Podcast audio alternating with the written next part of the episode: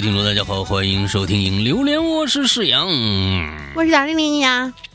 刚刚听了这个前面的这个音乐啊啊，听着很很复古啊啊，但是这是一张新专辑啊，这是一个虽然我听他们的作品不多，但是呢，呃，我非常敬仰的一支乐队啊，Rolling Stone 啊，之后在这个今年刚刚发布的一张新专辑，呃，这个。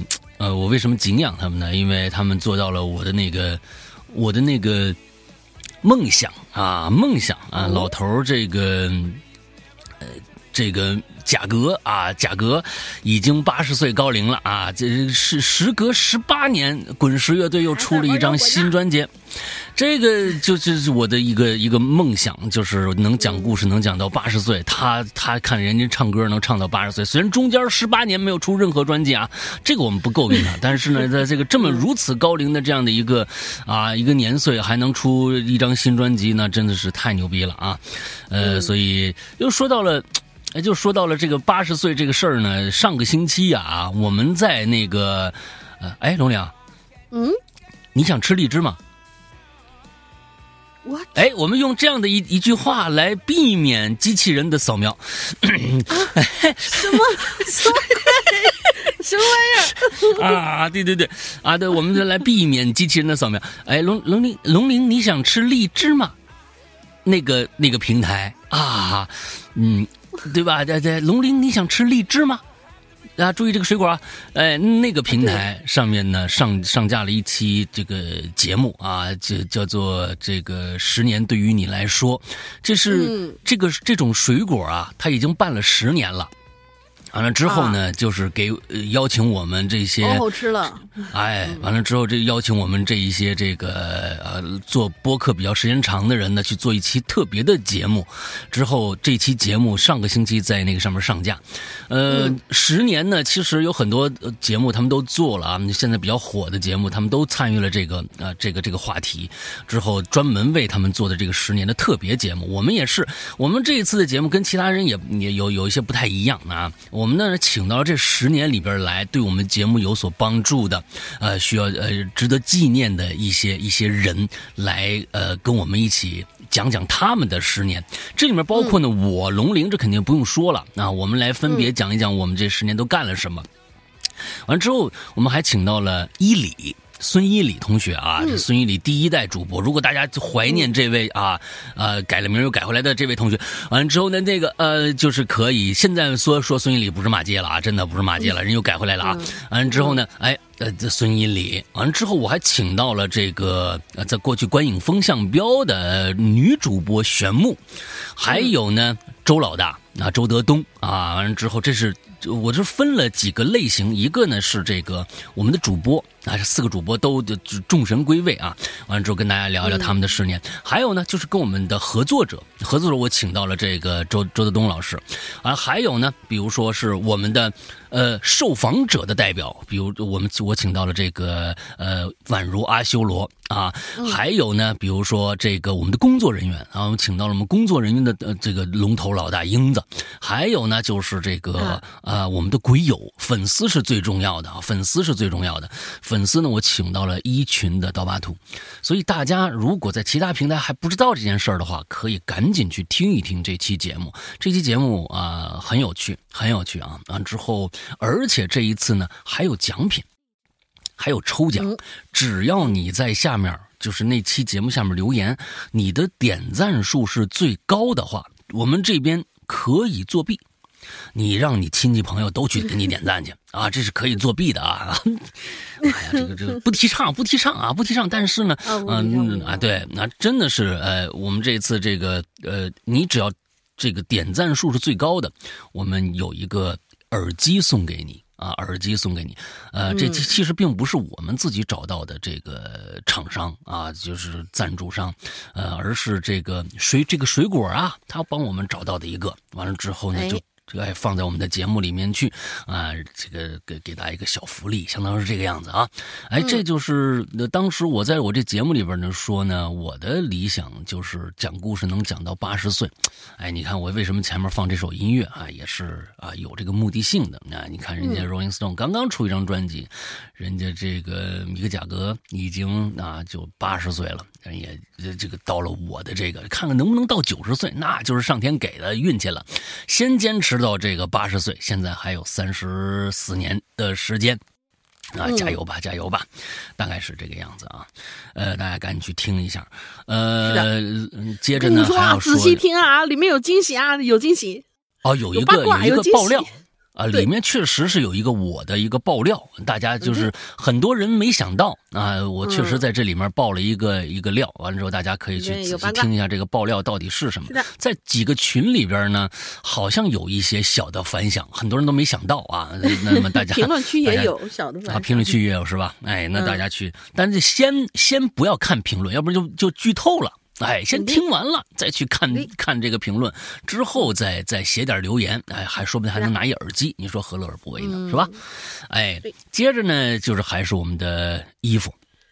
啊，我们的潮牌啊，冬装啊，这次正式有一件棉服上线了，大家看反响还是非常喜欢的。呃，这个这一次的颜色，呃，我们不没有去选一个特别安全的颜色，比如说白色和红色，它是一个亮。金的棕色，嗯，大家可以如果感兴趣的话，这件棉服，而且我们这一次的棉服全部填充物，请大家一定放心，我们不会用一些。呃，非常恶心的一些各种什么黑心棉呐，或者是各种各样的什么的棉，呃，不知道不知所云的。这一次大家拿到衣服，那个衣服会挂一个牌子，就是我们的填充物的这个呃专利的这个牌子，这个牌子是。呃，这这说明我们真的在这里边，我们采购这个填充物是花了很大的心思的。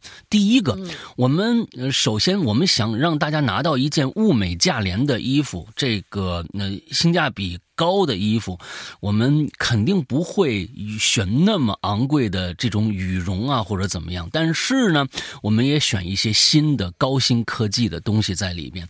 这次是杜邦的一个填充物，他们它是一个红外线自发热的棉，所以在这里面填充的是这个棉。这个棉的造价比。我们看到，比如说某某某某上面带货什么，就几十块钱的那个东西，可强太多了啊！因为我们只看到其的外表，没看到其内里到底是什么东西，所以这也正是我们这次。主题玄天上帝深藏不露的另外一个主题，就是我们真的这个填充物用的非常非常的好，所以大家可以去关注一下啊。呃，之后嗯，这个衣服呢，呃，我就不多说了。上一期我也讲过了，只有二十天的这个预售期，这是第二周，下一周就结束了，下一周就结束了。你要再不买，这不不下单的话，这次又错过了啊。嗯，之后这个嗯。在哪儿定呢？在哪儿定呢？是在我们的微店，我们不是某宝，而是微店。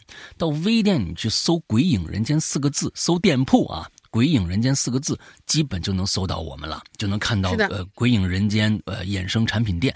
进去以后就只有这一件商品，啊，我们这我们非常有性格。我们的店铺里面平时没有东西啊，每每年就这几次，而且这几几个都是相当于限量嘛，就是你定多少我做多少嘛，嗯，不会有长期的供货在那儿放着。所以对，呃，大家赶紧去看一下，这是我们的衣服。啊，这是我们的衣服，呃呃，还有什么要说的？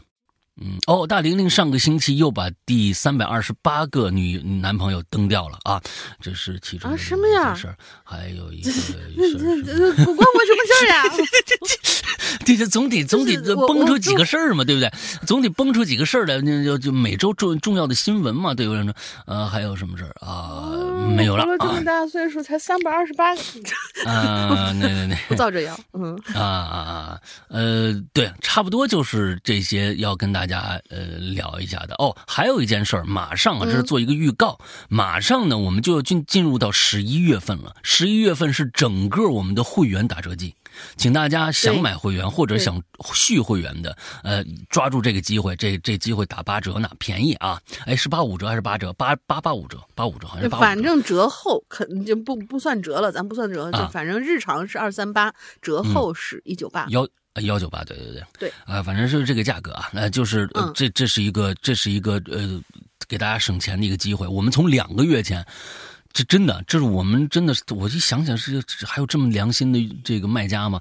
两个月前我就提醒大家来续费，同学，我说还有两个月，咱就打折了，你不等等吗？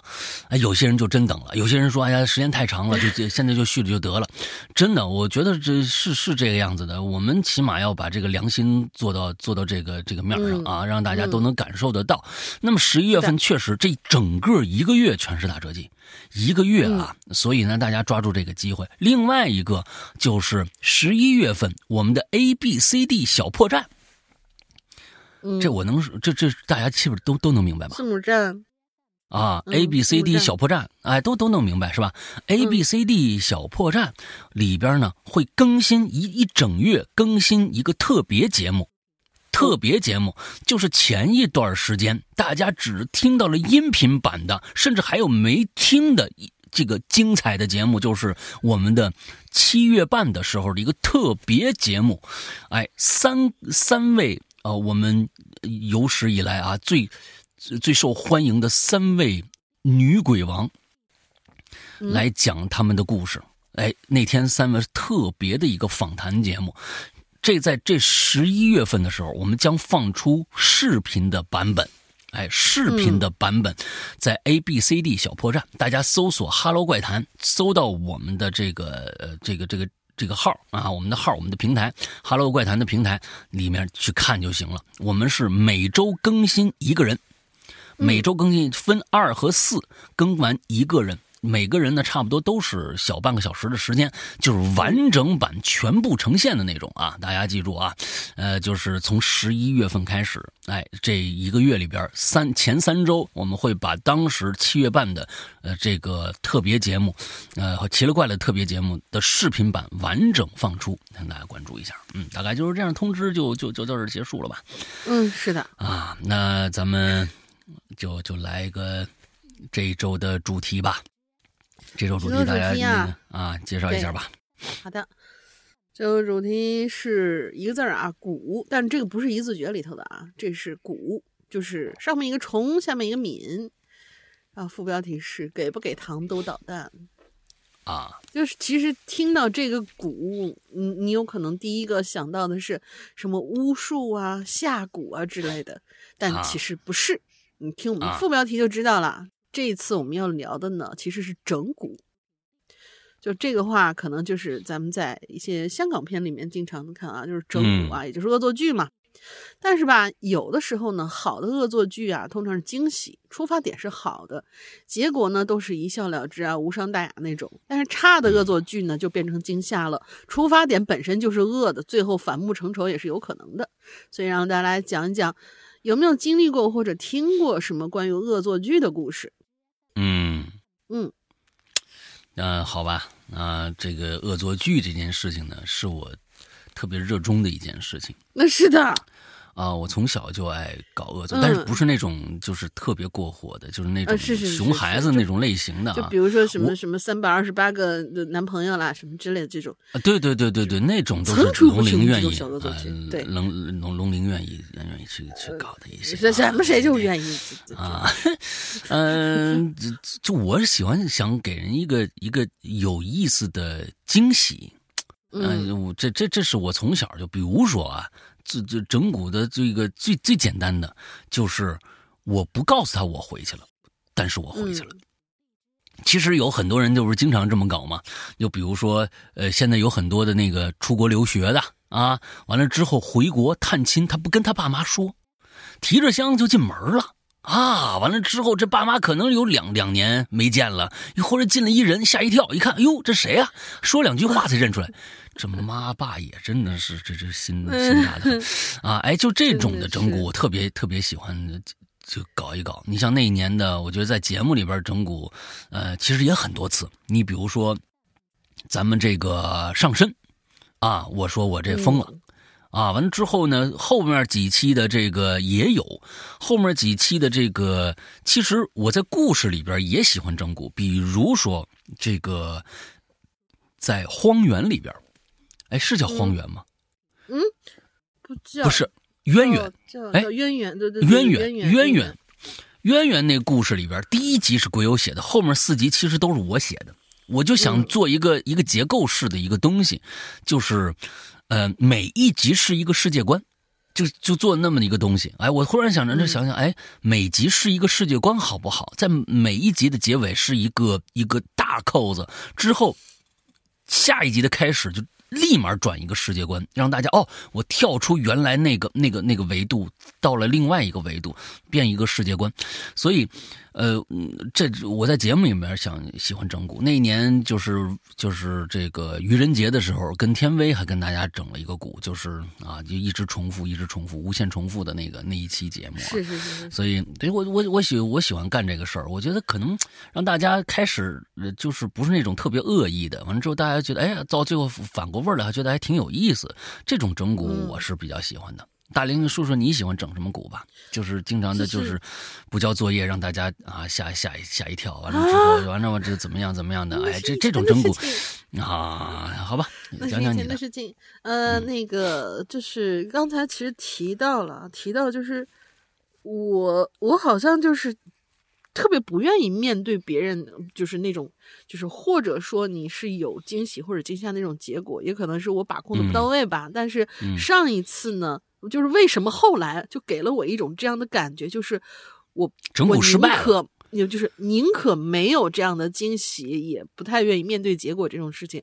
就是因为有一次我真的把我妈给吓着了，是真的把我妈给吓着了。就是呃，我妈这人比较一经常容易一惊一乍那种人，结果就是刚才你提到了那个就是什么什么拿着箱子回家那个，我也有过一次，那真真的我也有过一次，那个是。上大学的时候，我呢比我预预告的要提前一天回到家里面，然后我这个事情我跟任何人都没有说，但是这个过程极其极其的痛苦，嗯，整个过程极其极其痛苦，就是因为我要报备给我妈的行程全都要晚一天嘛，全都要晚一天，但是我头头一天可能就说你在吃饭呢吧，你在干嘛呢吧，然后怎么怎么样，是从成都往回走，哎。然后呢，就是你在火车上呢，你还得编一下，是不是？就是有可能我当时他还不是在火车上，我那次可辛苦了。你是坐船回去的是吗？我拎着巨大无比的两个箱子，巨沉巨沉。我可能从中午一点半一直，因为那个那个时候的车只有到晚上二十二十三点多少分的时候才有。肯定到就是接近半点了，就是二十三点半左右吧，嗯，有十一点半左右。我从我从一点钟跟别人拼车，因为他们都是属于啊去了以后可能一两点钟就就坐上走了，然后我就跟他们拼车。我说是中午，因为我们几个都认识，然后去了以后那个车费还能省一点。我们拼车。到了那个火车站以后，啊行，你们你们走吧，我送走了这个，送走了那个，最晚的一个可能陪我陪到了六点钟，就是有人跟你一起在那旁边跟你说说话什么的。当然春运期间，然后呃还稍微的轻松一点，但是只要走了以后，我说实话，我是从中午一点半一直 站在那儿，一直站到了十二十三点钟，呃，差不多二十三点钟，然后。开始进去，因为那人太多太多了，根本就没有说是你有什么一个候车的一个地方。但是我在整个这个过程里要跟我妈保持联络，因为她会操心你可能回来前一天有没有忘带什么东西啊，或者说收拾东西，或者说哎你今天离开之前你晚上吃什么好吃的了呀？我就啊提前就就就告诉她，实际上我在这边已经累得要死要活了都。嗯，等到我回去之后，我进了我家门就是。呃，肯定就是意料之中的嘛。家里面没有人，当时我家里面还没有没有宠物呢，没有养狗啊什么的。你是家里没人，你妈回去以为进贼了，吓一跳是吧？你这这这个这个太差不多，对对对，差不多差不多。就他也他肯定是知道我会我会在晚一天那个时候回去嘛。但是我那天就是吭哧吭哧，我到了家了，而且我当时还特别那个什么，就是因为我特别兴奋呀，我还没有坐车，大叫一声。其实应该是，其实应该就是，虽然说隔得不远，但是其实一脚油门就到了那种那个距离。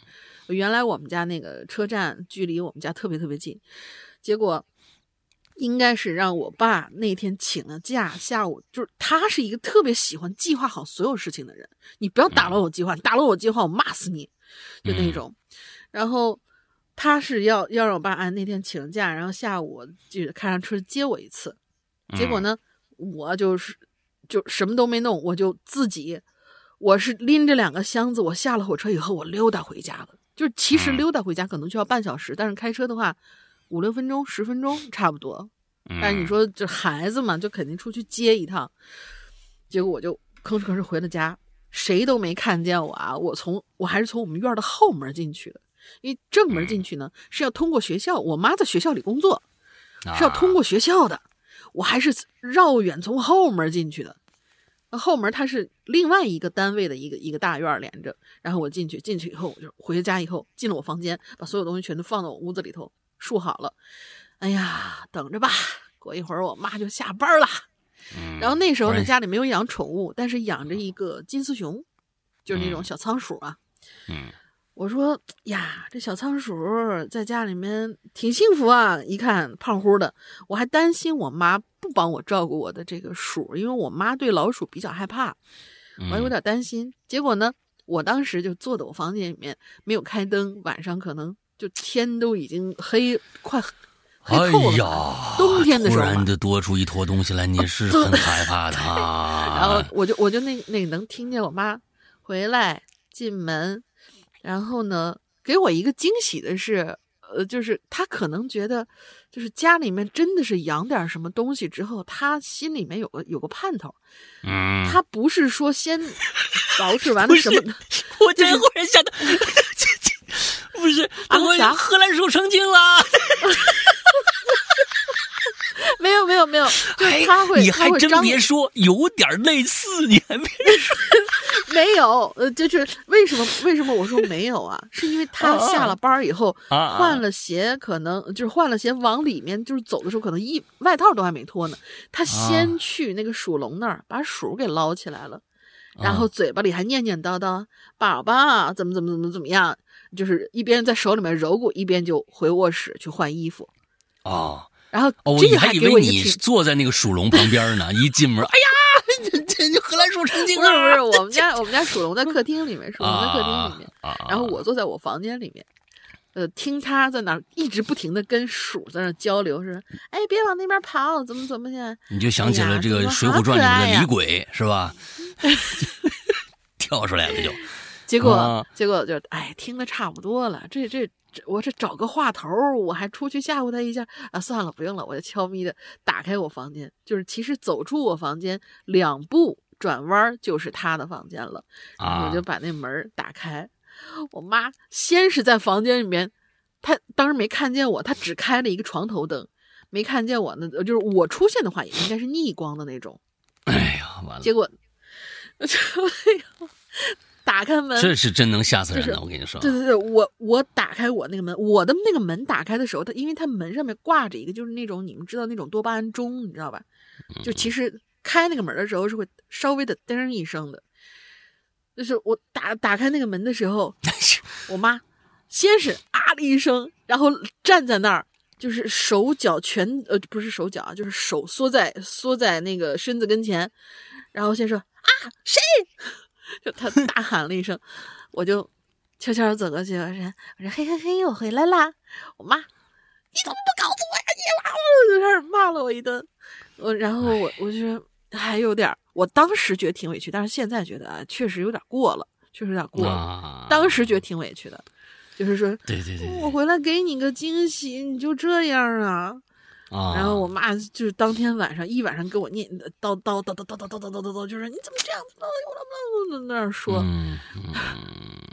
所以就是那个是我第一次就是恶作剧，但是我那个时候可能是我第一次觉得就是恶作剧，也许就是你的善意和对方的善意是善，就是感受到的善意其实是不相同的，就真的是会惊吓。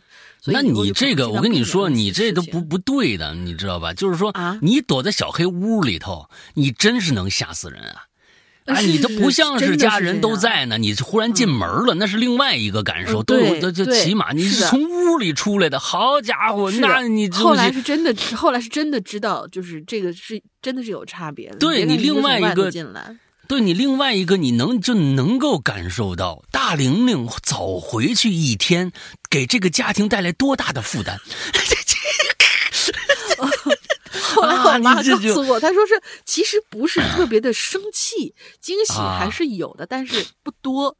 可是呢，我刚才说过啊了，他是一个计划性特别强的一个人，就是说嗯，在我回去的那一天，就是我可能进门能够看到一个，比如说就是他已经呃晒好的褥子，帮我就是洗好的被子什么的，这是必须的，就是他嗯在他的概念当中这是必须的。然后呢，可能我提前一天回去以后，他所有的事情都没干完呢，嗯然后他就会很生气。哎，行吧嗯行吧就是，这这个计划性很强的一个人就哎，看看看看大家都写了什么吧。嗯嗯，来吧。嗯前前前三个吧，前三个吧。嗯，第一个尼亚，呃，是念尼亚吧？呃呃，什么这种男朋友就该给他一顿暴打，让他知道什么才是真正的万圣节。我估计他说的是，我估计他说的是页面上面我贴的那一张动图。啊，呃，我我是一个就是弄了一个鬼头，然后哦半夜可能就是点灯把女朋友吓醒的哦那样一个。哦，我靠，这种这种我是真的是觉得很讨厌这这就不叫恶作剧了，这是纯纯的恶意。就是说，你的目的是要吓到对方，而不是嗯给对方惊喜。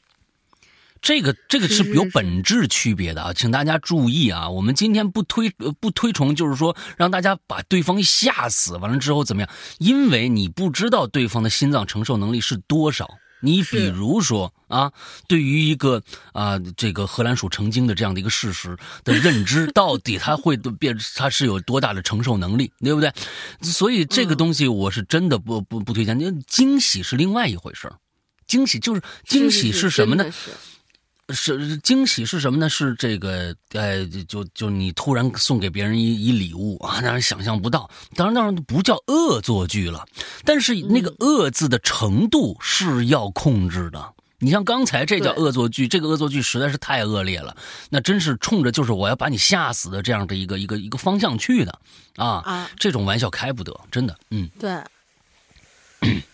嗯，然后第二个啊，第二个这位同学叫跑路，嗯，嗨，有什么比老大那集来回的倒腾一个故事更整蛊的吗？我还以为啊我的某大山出了问题呢。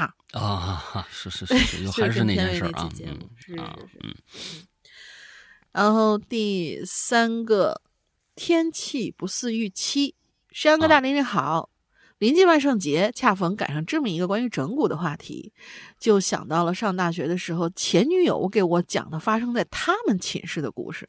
哎，他的宿舍是四人寝，大一新生开学，宿舍三个女生很快就因为某个当时正在热播的电视剧，或者某个正值顶流的男明星，畅快的聊了起来。但是其中呢，只有一个女生啊，有有一点格格不入。嗯呃，时间太久忘记叫什么，就用 A 来代替，其余三个人就用 B、C、D。当 B、嗯 C、D 讨论一些国产剧或者综艺的时候，A 就总是一副成年人看幼稚小孩儿的神态看着他们。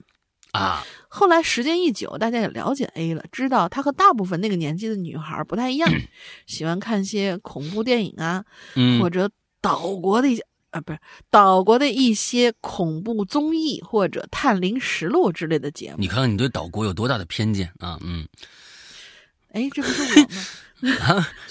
我我们寝室里面就是我是那个爱看恐怖片的，当然是我们其他人也爱看。嗯，开学一个月之后，学校组织新生军训，女孩们被拉到了城郊的一个军训基地，变成了八人间，嗯每四个房间作为一组寝室。每组寝室需要选出一个生活委员，每天熄灯之前统计人数，并且上报领导。这 C 呢就很不幸的被选做了生活委员了。哎，开始前两天就还好啊，大伙儿比较陌生。军训一天疲惫不堪，都很正常的回到自己的床，就等着熄灯睡觉。嗯，从军训的第五天开始，大家就发现，哎，这个 A 怎么总是在上报人数之后就悄悄失踪呢？哎，每次问他去干嘛呢？他今天说啊，我们跟家里人视频去了；明天就说啊，我出去看看星星；后天又说，呃，我洗个头。这时间一长，虽然 A 总是晚归，嗯，但是出于大家本来就是室友的情分嘛，C 每天到了上报人数的时候，就按照 A 也在的人数正常上报了。嗯，到了第十天，C 统计好了人数，在洗漱间洗漱回来，发现 A 的床铺上有手机亮光，于是就朝那个方向说：“哟，今天回来早啊，业务都忙完啦。”他这么一开口，没等到 A 回话，手机的灯光一下就灭了，屋里顿时鸦雀无声。这时候呢，C 也没多想，呃，忽然想起自己刚才把护肤品落在水房了，正准备转头去取，突然听见 A 那个位置有人，哎，叫了他一声。他刚把头转过去，就听到 A 的位置有人边笑边说：“哎，你现在数数，这屋里有几个人呢？”说完之后，好像就捂着嘴继续偷笑。这句话本来没什么，但他这一笑，把 C 给弄得汗毛就竖了起来。于是 C 壮着胆子说。你你你你刚刚说啥？C 一开口，A 突然不笑了，就一字一顿，用一种很冰冷的语气说：“我问你，这屋里现在有几个人呢？”啊，C 连忙喊了一声“国粹啊！”一，然后赶紧打开灯，就发现屋里除他和 A 在外的六个人都醒了。啊！只有 A 闭着眼睛，像是在睡觉呢。哈，六个人谁都没说话，几个女生互相露出了迷茫和费解又略带惊恐的表情。之后，C 把灯关掉，落在洗漱间的东西也不取了，直接上床睡觉了。啊。后来谁也没有提过这件事儿，也解释不清到底是 A 自认为有趣的恶作剧，还是一些什么其他的原因。再后来，A 在大三上学的时候交换出国了，从此就没有了这个人的消息。嗯，好了，故事就到这儿，祝大家天天开心。就这种事儿吧，啊，就是这这个 A 呀，是出于什么样的心态，就是真不晓得。啊，真是一点都不晓得他这个这个费力不讨好的这件事儿啊！他是 是，他得罪了全部的同学，我估计。完了之后，完了之后，他得到了什么快感呢？这个咱这他要真能在这里面得到某某种快感，咱也，咱也，哎呦，真的是够讨厌的啊！就是这种人是真的是够讨厌，这就是就是，这或者是在后面你。对你，或者你在后门，你嘿嘿嘿一笑，是昨天晚上被我吓着了吧？哎呀，骗你的，没错，也行，也行。大家呢，哎，他也不说，哎，他也不说，这叫抖机灵吗？就就就就特别讨厌抖机灵这种人，你知道吧？是是是。就是我估计这南方朋友是不是不知道抖机灵什么意思？抖机灵就是，就每个地方都有各自的这种这种。语言来形容这种行为啊，就抖机灵这事儿，就是一帮人，哎哎，就是自就就是要显示一下自己与众不同，哎，这种东西其实一下就把自己和大部队就分开了。就是一个一个一个明确的，就是说，哎，我比你们牛逼。但是呢，做完这事儿呢，又很傻，因为他知道，这这做完这事儿，其实也得不到什么东西。之后就就就跟同学们之间的或者人群之间的关系就拉开了。这种这种事儿真的是特别特别傻的一件事儿。是是是，嗯啊，就是看恐怖片就觉得别人看综艺就觉得有好像有特别特别多低低级啊什么的。当然，我是觉得在那个年代，嗯，大部就是避免不了的有某些人，我也有那种行为在产生。就是当时我在高中的时候和上上大学的时候都有这种现在看起来非常可笑的这种想法。就当时大家都在听 张学友的时候，我我开始听听各种就是 欧美的这个。流行音乐也好，摇滚乐也好，我觉得我靠，你们还听这个，这这这太小儿科了，就是有这种想法，也确实表能能够表现出一些在这上这方面上的一些不屑，但是到后来，我就觉得哦，可能真是年龄关系，就是说会觉得，哎呀，你看我跟他们与众不同了，我就要表现出一种什么东西来。但是等到了以后，嗯，大学的后半段的时候，觉得我这种这种状态真的很幼稚。确实很幼稚，啊，你就看什么？我现在也看综艺，各种各样的综艺，我也觉得没有别比比别人低的。我甚至我还看恋综呢，嗯，呀，真的都不看恋综，恋综可好看了啊！可能是到年年纪了啊，恋恋综可今年那个今年那个我我我我追追好几个恋综，你知道吧？大聊聊，恋爱还是看别人谈比较好玩，是吧？哎，这这恋综有好几个，你比如说那个那个，就只只出了一季的这个《春日迟迟》，哎，我特喜欢看那个。还有这个《再见爱人》，我也特别喜欢看这个。这这这两个好像都是某某某水果的啊，某水果的。哎呀，还有今年还有今年的刚刚出的第六季，那叫什么来着？哎，也特别好看。哎，前五季都没看过，突然就看了一季，就是第六季，那叫这这叫什么来着？我忘了啊，忘了。我我现在记名特别那个啥。哎，就是第六季。哎呀，那几个小伙子、小姑娘，哎呀，真的太好玩了。就就我特别喜欢看这个。你说你说这个东西跟讲恐怖故事，好像你你你讲恐怖事是不是不应该看这个东西呢？不是啊，都是人大家总觉得，大家总觉得老大 应该日常去看什么哇，看名侦什么之类的，那不一定啊啊！对对对，就你你你对，你看去年还是前年的那个那个叫什么那个法医季，我第一季就没看。现在第二季看了，开始就哎呦真牛逼！我准备把第一季再翻过来再看一看。看综艺这东西啊，每个人呢，其实老把自己堆到那一个特别高的那么一个位置。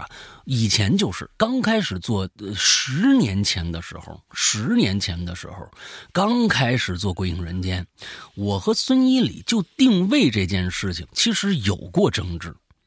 伊里同学呢就觉得，哎，咱们就应该躲在后边，不让大家看着那种阴森森的感觉。完了之后，特神秘的，不让大家。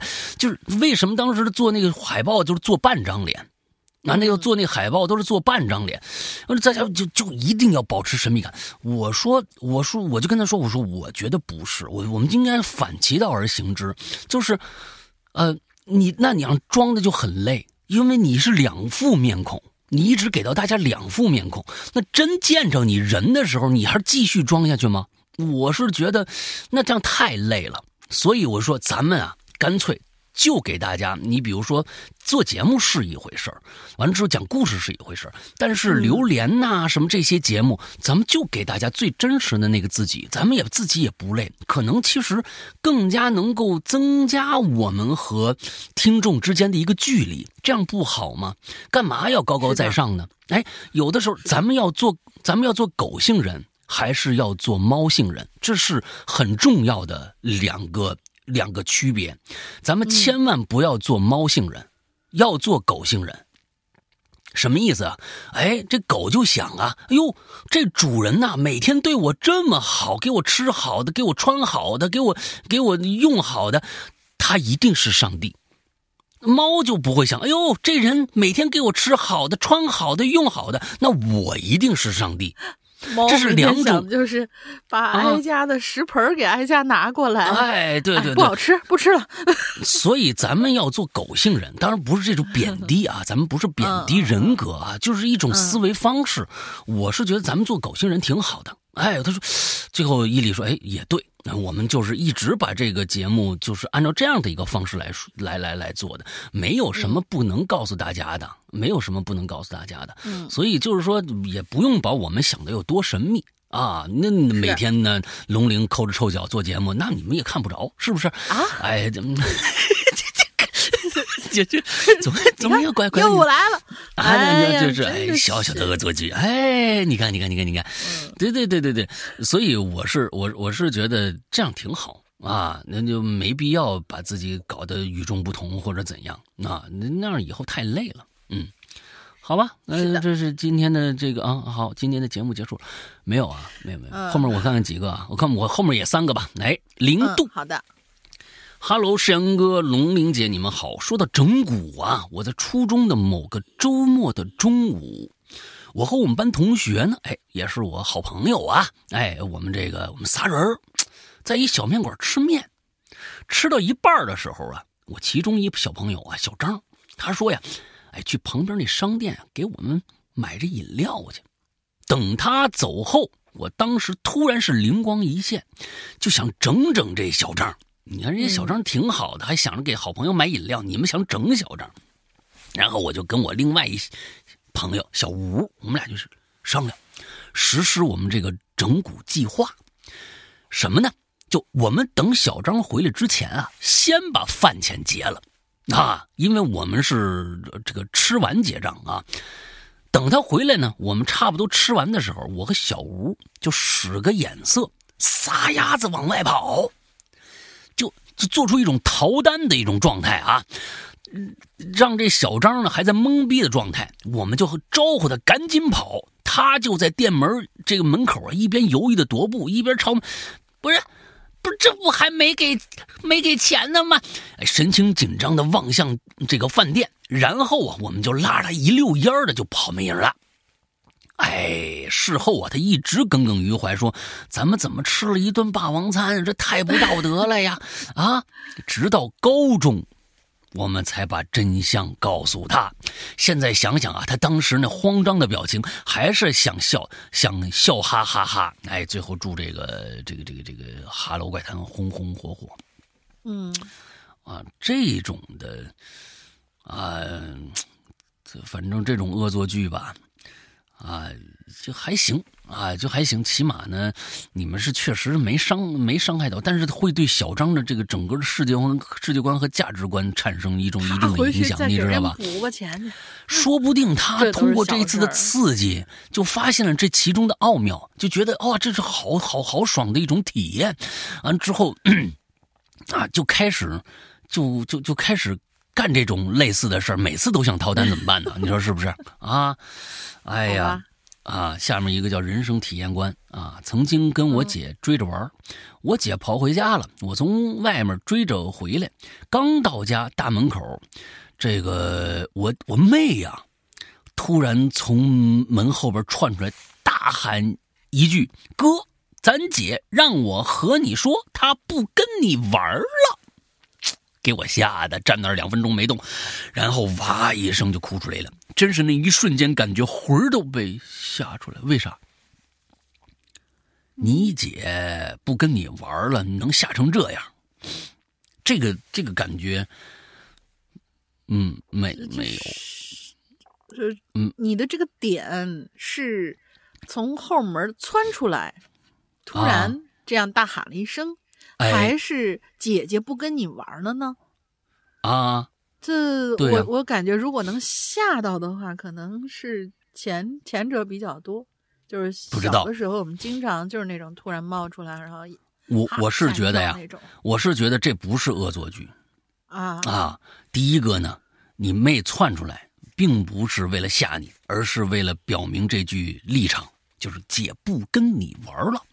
哎，你妹呢？是一个站队的行为，这我觉得没什么恶作剧可言，因为你们后面没讲，这是后边怎么着啊？后面是你姐说，哎，没有啊，这我我让让你妹吓你呢啊，什么什么，你没没没讲这个，这我觉得就是发自内心的一种啊，要跟你划清界限的一种表达，你明白吧？哎，跟你姐跟你姐追着玩，我姐跑回家。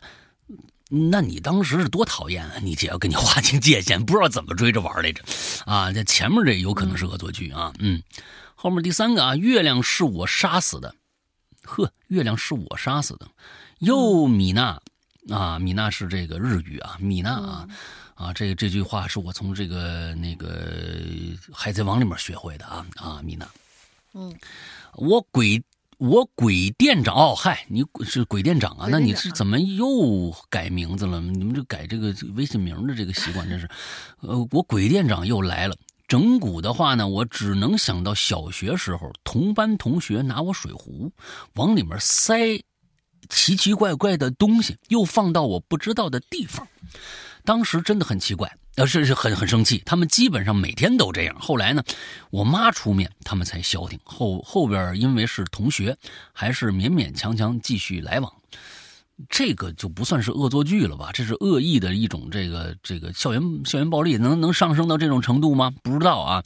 如果是恶意的，每次都要这样，那就算说说明是他们想欺负你了。啊，一次两次可以，每天都这样，那我觉得就是欺负范畴里边的事儿了啊。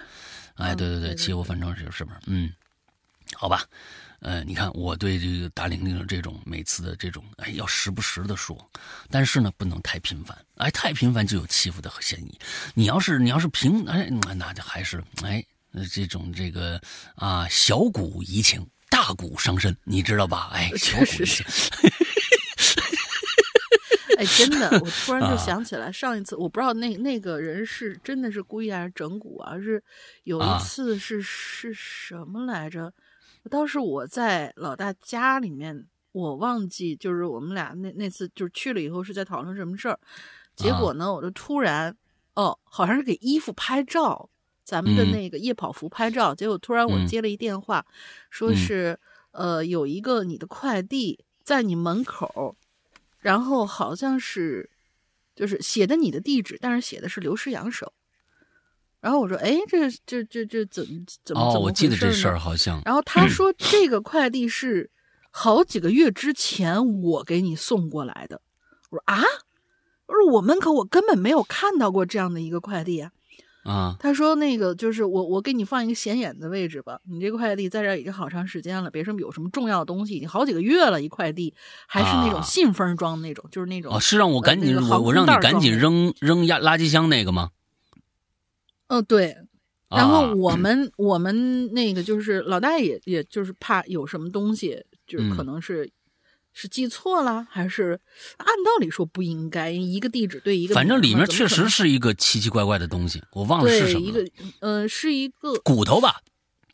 呃是一个就是那种看起来像是骨质的一个什么一个什么指环类的类的一个东西。哦，对对对对对，对，然后旁边还有一个什么什么信，然后那个信呢、也是写的就是那种颠三倒四，嗯奇奇怪怪就啊我我就已经几个月的时间了，放在嗯那儿，然后又是这么一个奇怪的东西，然后我就突然觉得，哎，这啥玩意儿？然后老大说：“嗯嗯你赶赶嗯赶赶赶紧扔，赶紧扔。啊，哎，我不知道知这个是哪哪个是，因为能给我写，然后写刘诗阳的名字，那起码证明应该是跟鬼影有关系的吧？嗯，那我感觉应该是跟鬼影有关系嗯的。嗯嗯嗯，但是你又寄了这么一个东西，然后这么这么长这么几个月里面又又是任何其他的后续动静没有，因为你你恶作剧你总得有个时效性，你总得有个收网的一个那个什么吧？就算你嗯设了一个小套儿，然后嗯你想看我们俩在这个套里被整蛊，对你也能看着啊。对你，但是你你得有一个收网的一个什么？这好哎几个月过去了，如果不是那个快递员发现了这件事情的话，可能那个信你就放了好几年我都看不着。哎，你就说你大玲玲根本就不出屋，你知道吧？呃根本就发现不了外面的这个哎变化，你知道吧？你你要知道，我那时候 还还是会去你家玩的。啊，嗯嗯，哎呀，这这很恐怖啊，很恐怖！嗯这几年嗯发生了什么啊？嗯啊，这个恶作剧啊，哎，好好大啊，这个是大大鼓我不知道啊，嗯，对，我不知道这个是恶作剧还是一什么，我突然想肯定是恶作剧啊肯定是恶作剧啊。就是说，其实其实有一些有一些时候，呃，可能我们的节目呃确实有一些神秘神秘性，也是对于嗯我们这个节目的这样的一个、一个一个方向一个类别，可能对很多的朋友，呃，会产生一些啊，我们的人可能会怎么样怎么样，是是一个什么样的一个一个一个人格或者怎样怎样，其实并不是那样的，有的时候。嗯呃，做这样的节目，其实你们就想把我们想成一个，就可能是小孩儿对于这个世界上的呃这些奇奇怪怪，有着呃很很很大的一个好奇心，但这种好奇心又不至于影响我们的生活，我们还是一个就是一个普普通通的一个人，并不会钻到里边去。完了之后，每天就。就是关着灯，完了电脑屏幕的那个那个光照着我们的脸，完了之后探探着头在前面看着一些不知所云的一些东西，好像很神秘。不是的，啊，不是的，就是大林就是一个宅到不行的一个人啊。完了之后，对吧？人们好像总觉得就是又讲恐怖故事的这种主播，是不是日常生活也就是阴恻恻的那一种？不是啊。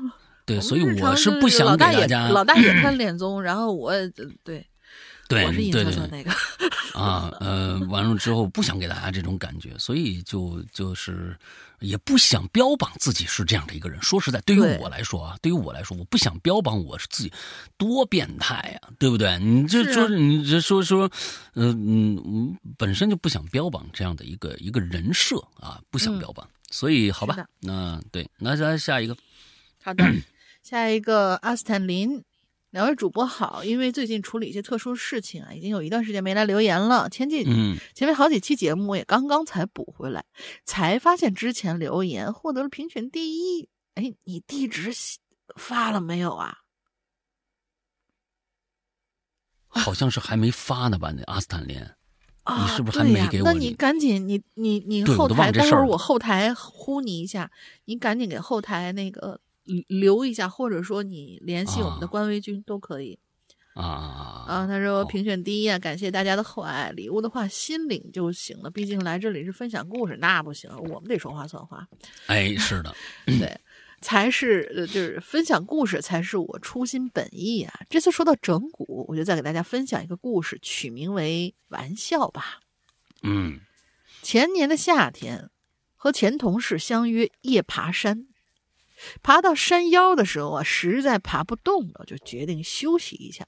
这时候呢，看看满天星空，同事便拿出了手机拍照留念。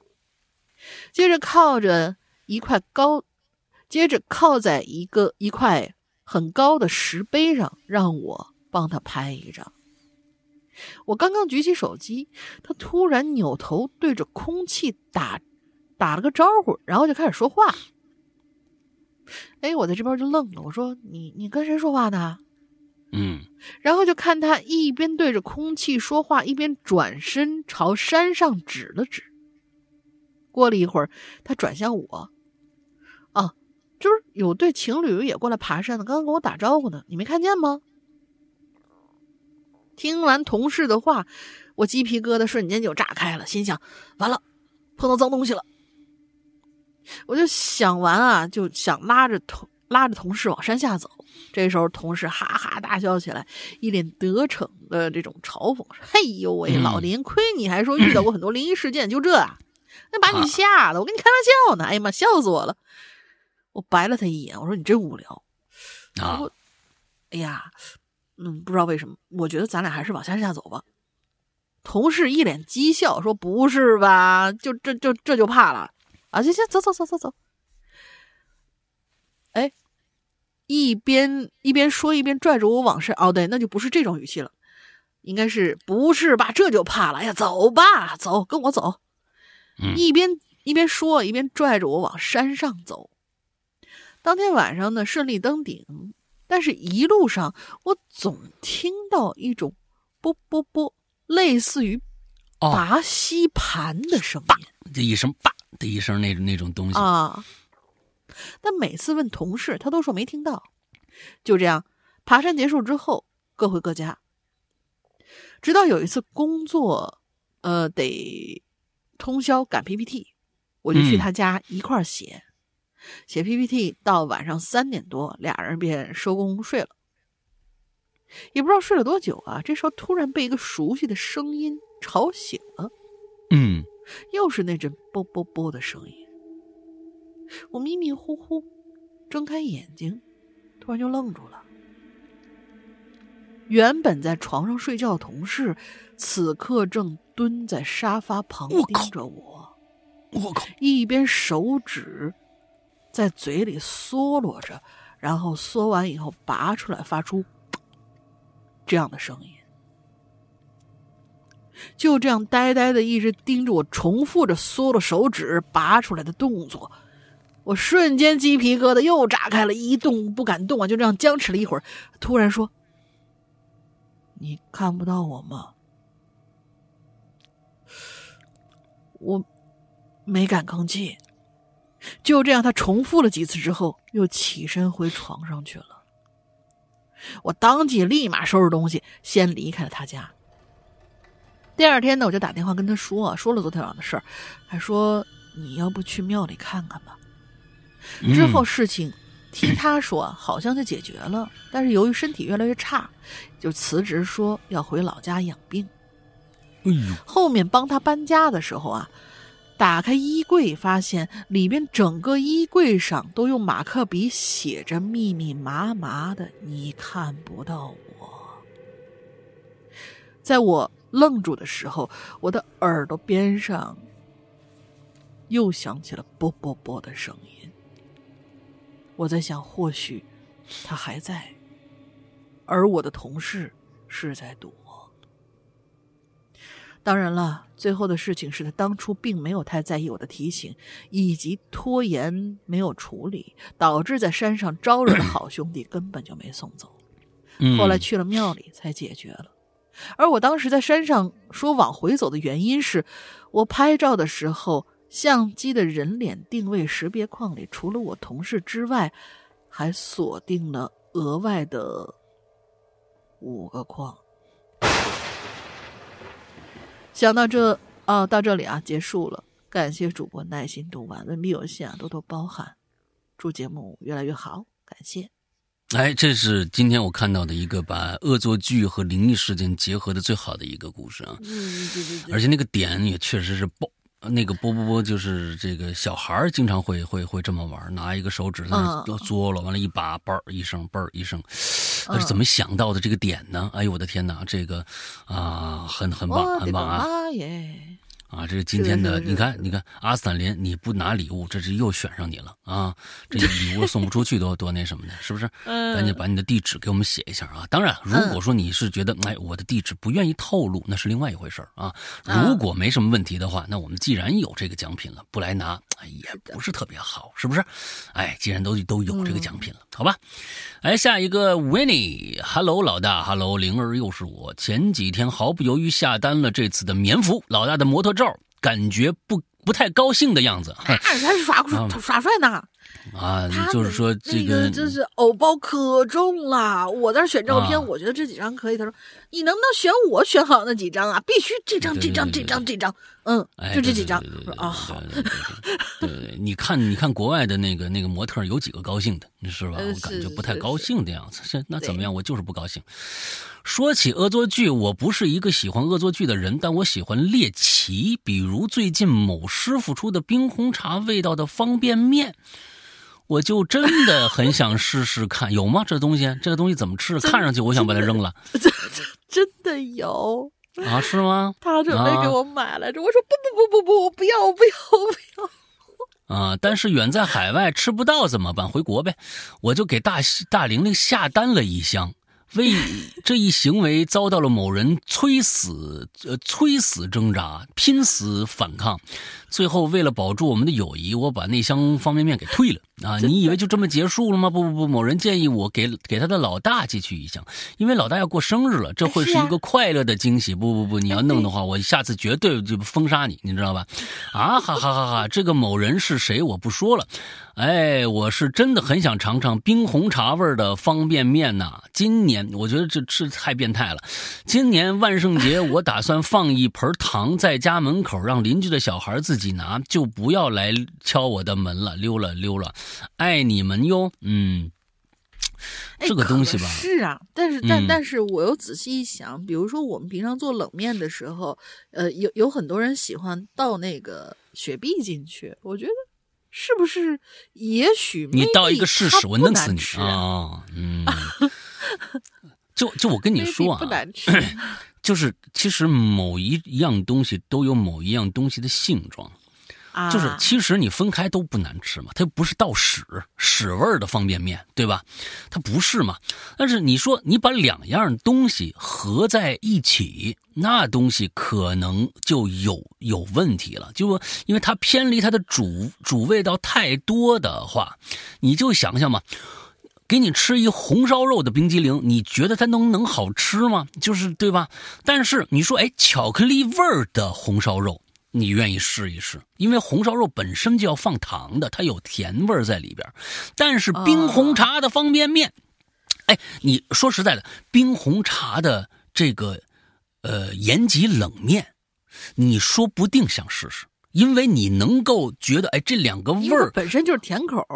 对，贴在一起的，但是方便面变成冰红茶味儿的，我反正享受不来。那但是有容易猎奇的人愿意想试试看，还一箱一箱买的话，糟的钱，那我就那那那就阻挡不了了啊！还是你自己尝试一下就行了。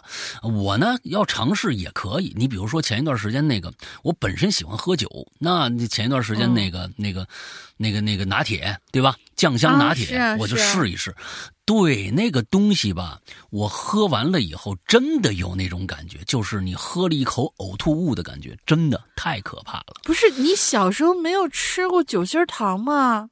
酒心糖是另外一我喝到嘴巴里面就是就头几口就是酒心糖，后来就是那个就是大家应该喝过有一种甜酒挺有名的叫百利甜，我喝到后面就是百利甜完全不一样啊！不是不是，百利甜是另外一回事。我还是相信我的舌头的。就我，它太好吃了，那个那个，我不相信。这那个东西就是一口呕吐物的感觉。但是但是啊，确确实实是网上对于这个口味的拿铁真的是两极分化，喜欢的是巨喜欢，不喜欢因为是超不喜欢。因为是这样，如果呀，如果它不是酱香型的。如果是纯就是这个清香型的，比如说二锅头的这种味儿，是不是可能会好一些？因为酱香型本身这个味道，其实它就会产生一种就是从在胃里发酵过的味道。对对对对对，没错。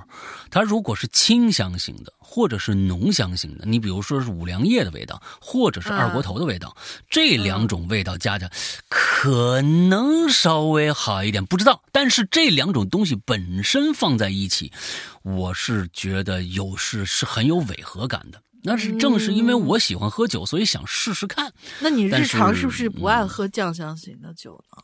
对，我确实不喜欢喝酱香型的，但是我现在白酒喝的也很少。说实在的，白酒喝的很少。嗯，对，就是就是这样的一个一个一个东西啊，谁爱试谁试去啊，不要让我试就好了啊，好吧？呃，我起码我这边跟我一块儿就是就就就咱咱咱试试吧，好好好好好，就这帮呃聊过的这帮人，就是私下沟通，就是哎呀好喝呀，真的是就那种就是真的是小时候吃的那个。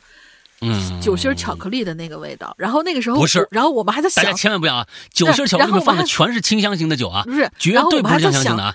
那个巧克力该不会当时放的就是茅台吧？我们还自己在那儿脑脑脑。你们是真不会喝酒，这两种香型实在太好尝出来了啊！这太好尝出来了。好吧，好吧。对对对对，好吧，好吧。下一个我也来啊。爱好吧。嗯。哎，对，一倩是吗？啊，倩倩，倩倩是吧？哎，对，老大大玲玲，好好久没来吃榴莲了。话不多说，直入主题。说起恶作剧的玩笑，有度的玩笑无伤大雅，过度的玩笑，轻则落下心理阴影，重则严重受伤。给你们讲了两件事啊。第一件事大概是几年前吧，看着一则新闻，新闻内容呢，我忘记是一个男生还是女生过生日，整个头啊。被朋友强迫性的埋进生日蛋糕里，结果那生日蛋糕啊，里边有有做造型的尖锐尖锐物品没拿出来，孩子失明。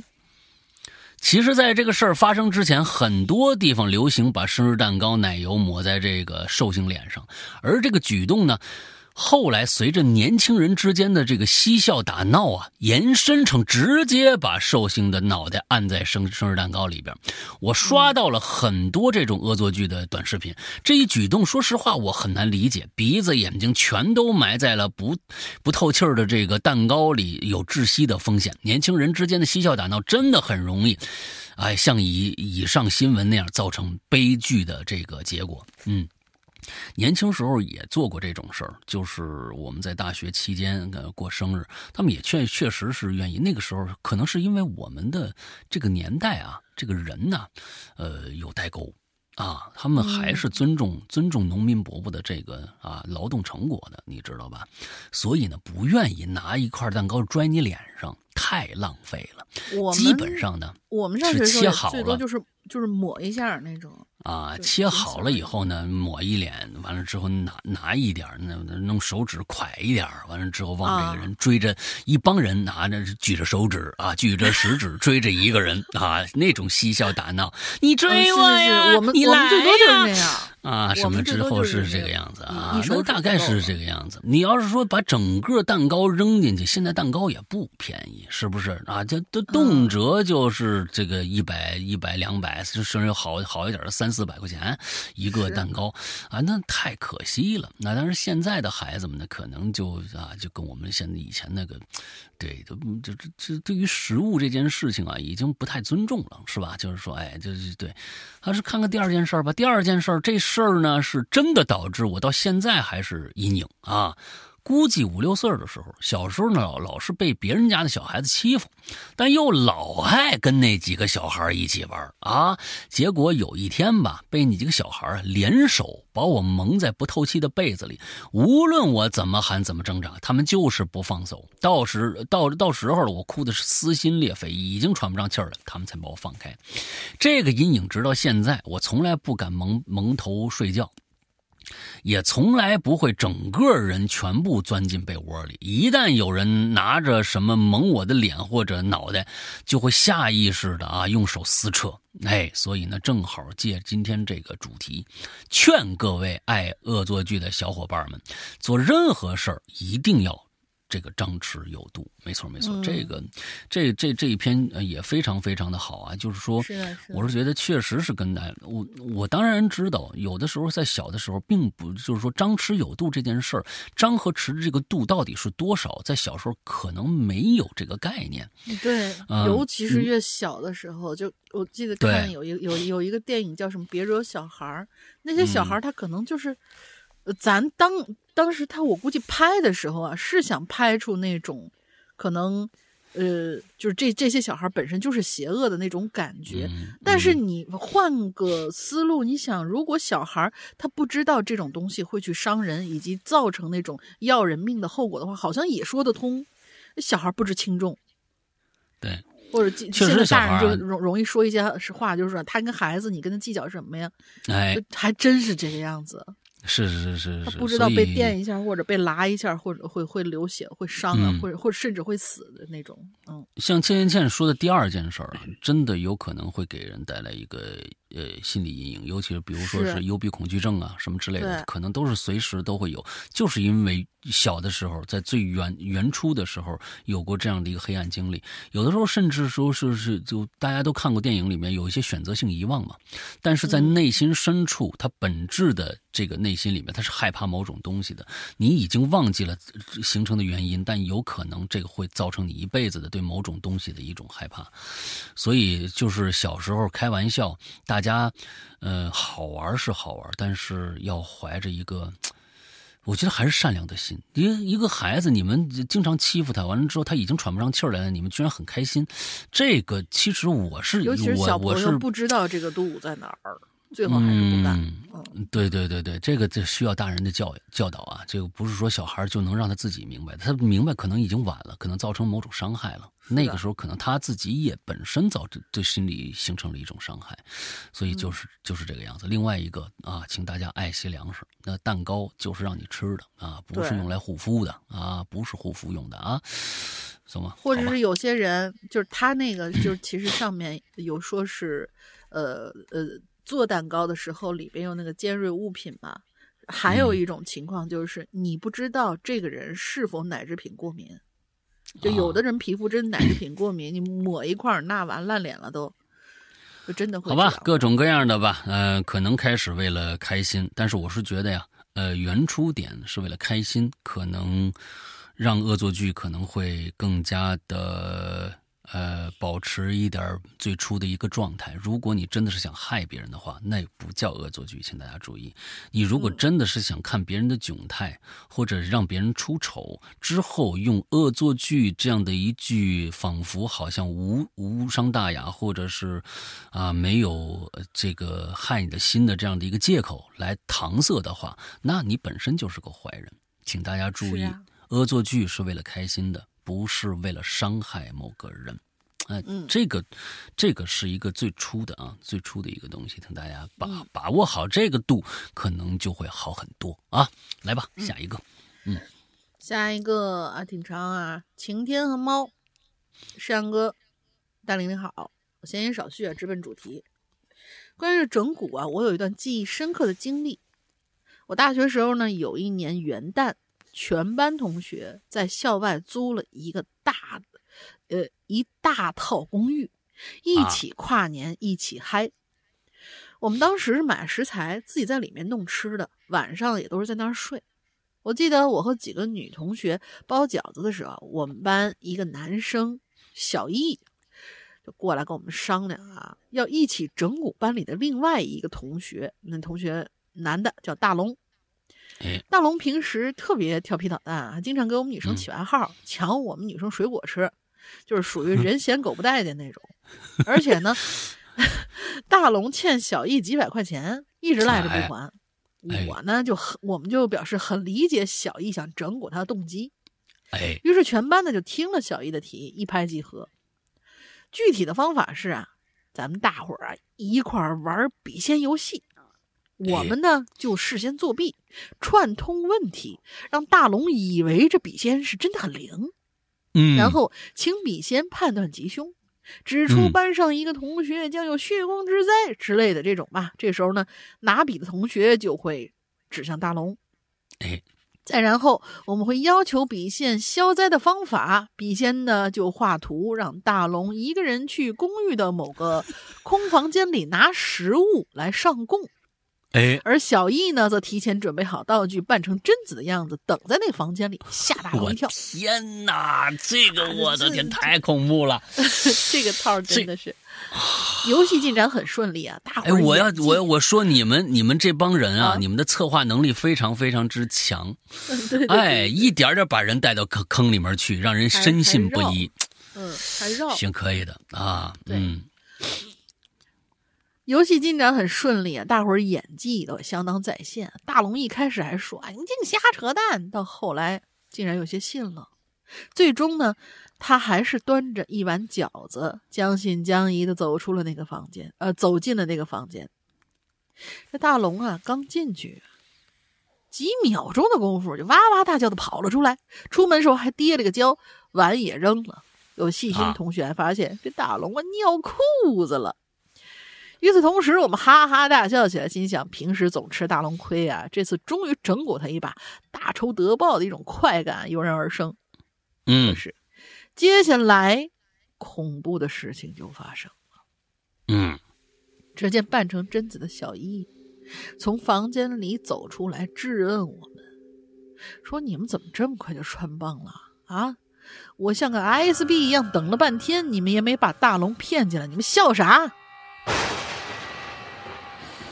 这时候，大伙儿都察觉到了诡异，因为明明我们看到大龙进房就几秒啊，小易怎么会看不到大龙呢？那下大龙的到底是不是小易啊？仔细询问大龙，大龙脸色木然，嘴唇发抖，说他没看到小易。而且小易那么粗糙的五毛钱的扮相，也根本吓不到他呀。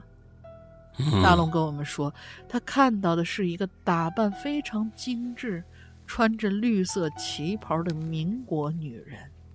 嗯，那个女人恶狠狠地瞪着大龙，想说什么，张开嘴却没有牙。也没有舌头，整个嘴巴就是一大黑洞。大龙就于是就吓得屁滚尿流的跑了出来。大龙说完，没人再笑了。有个同学，有个女生甚至想哭。嗯，小易也吓得赶紧钻到同学之中，不再敢靠近那个房间了。这时候，半更半夜三更的，呃，离离开也不现实。同学们呢，就一起抱团坐在大客厅里放喜剧片。我记得我们当时看的是《大腕》，里面有个泰勒的葬礼。那看那葬礼的时候，明明是搞笑，我们甚至都能看出恐怖的感觉。嗯，更恐怖的是，当我们静下来的时候。就隐约会听到楼道里有高跟鞋的声音，还好像有女人的啜泣声。同学们没人敢动，也没人敢去上厕所。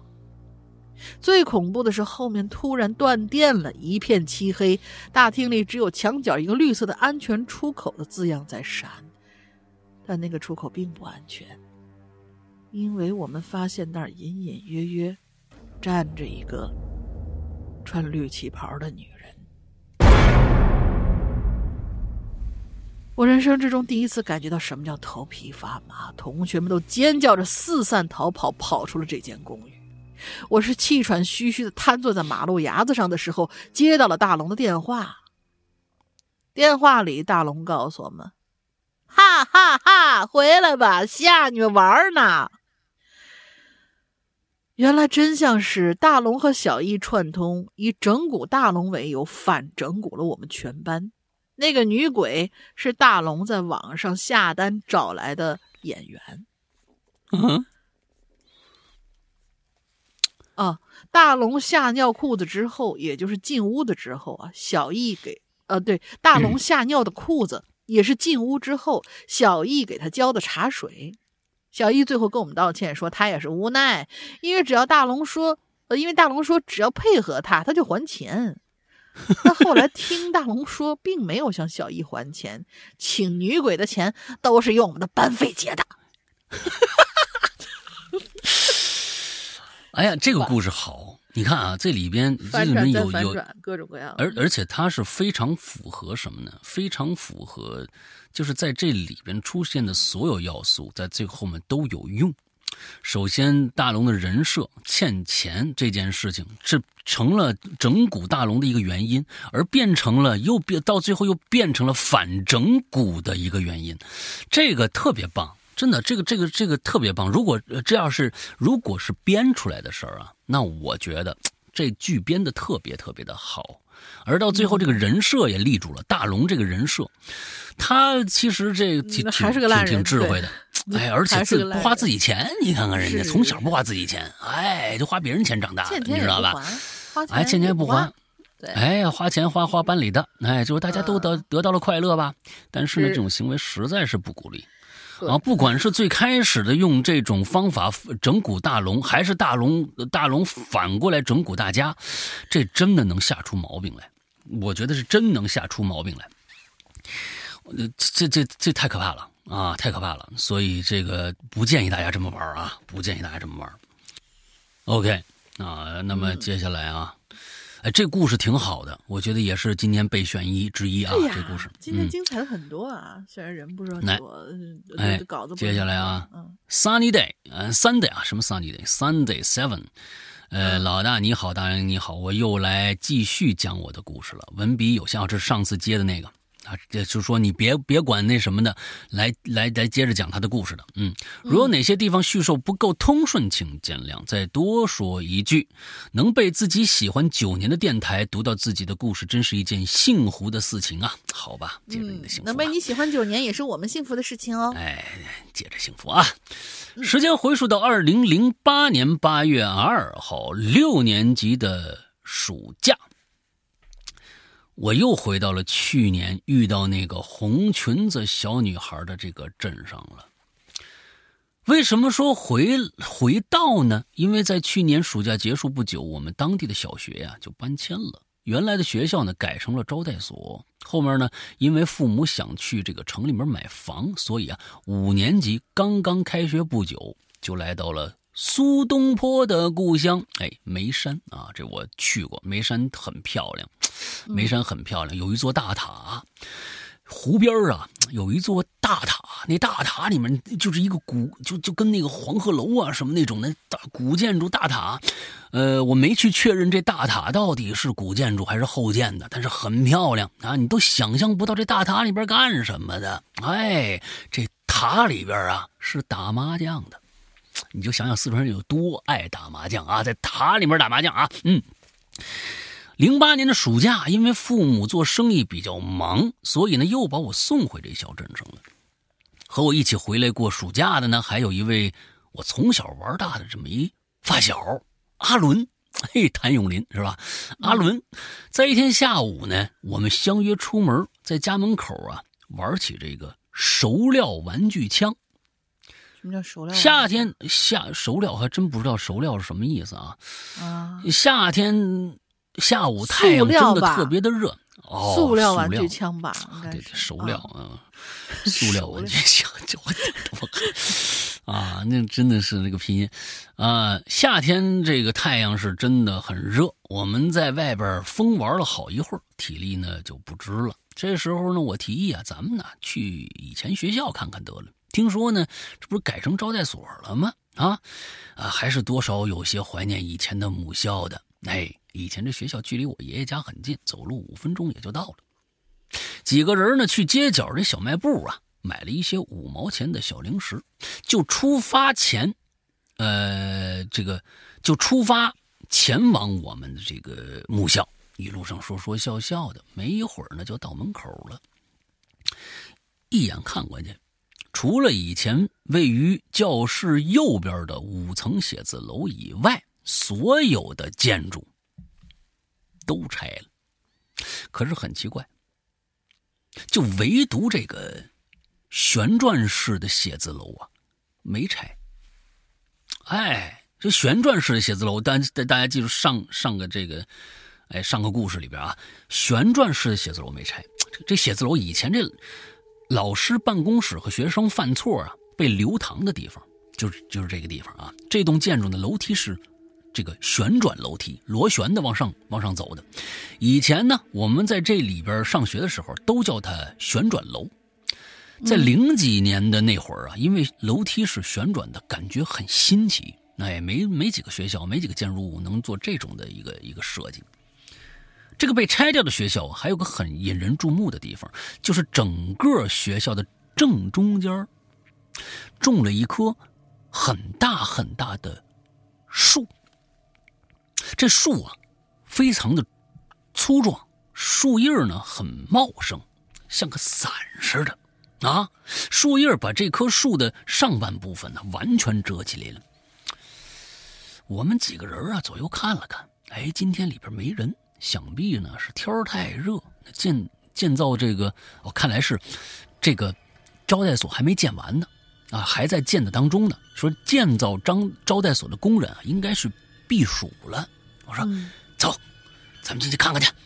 那我还想看看，而且天儿这么热，咱们就当避暑了。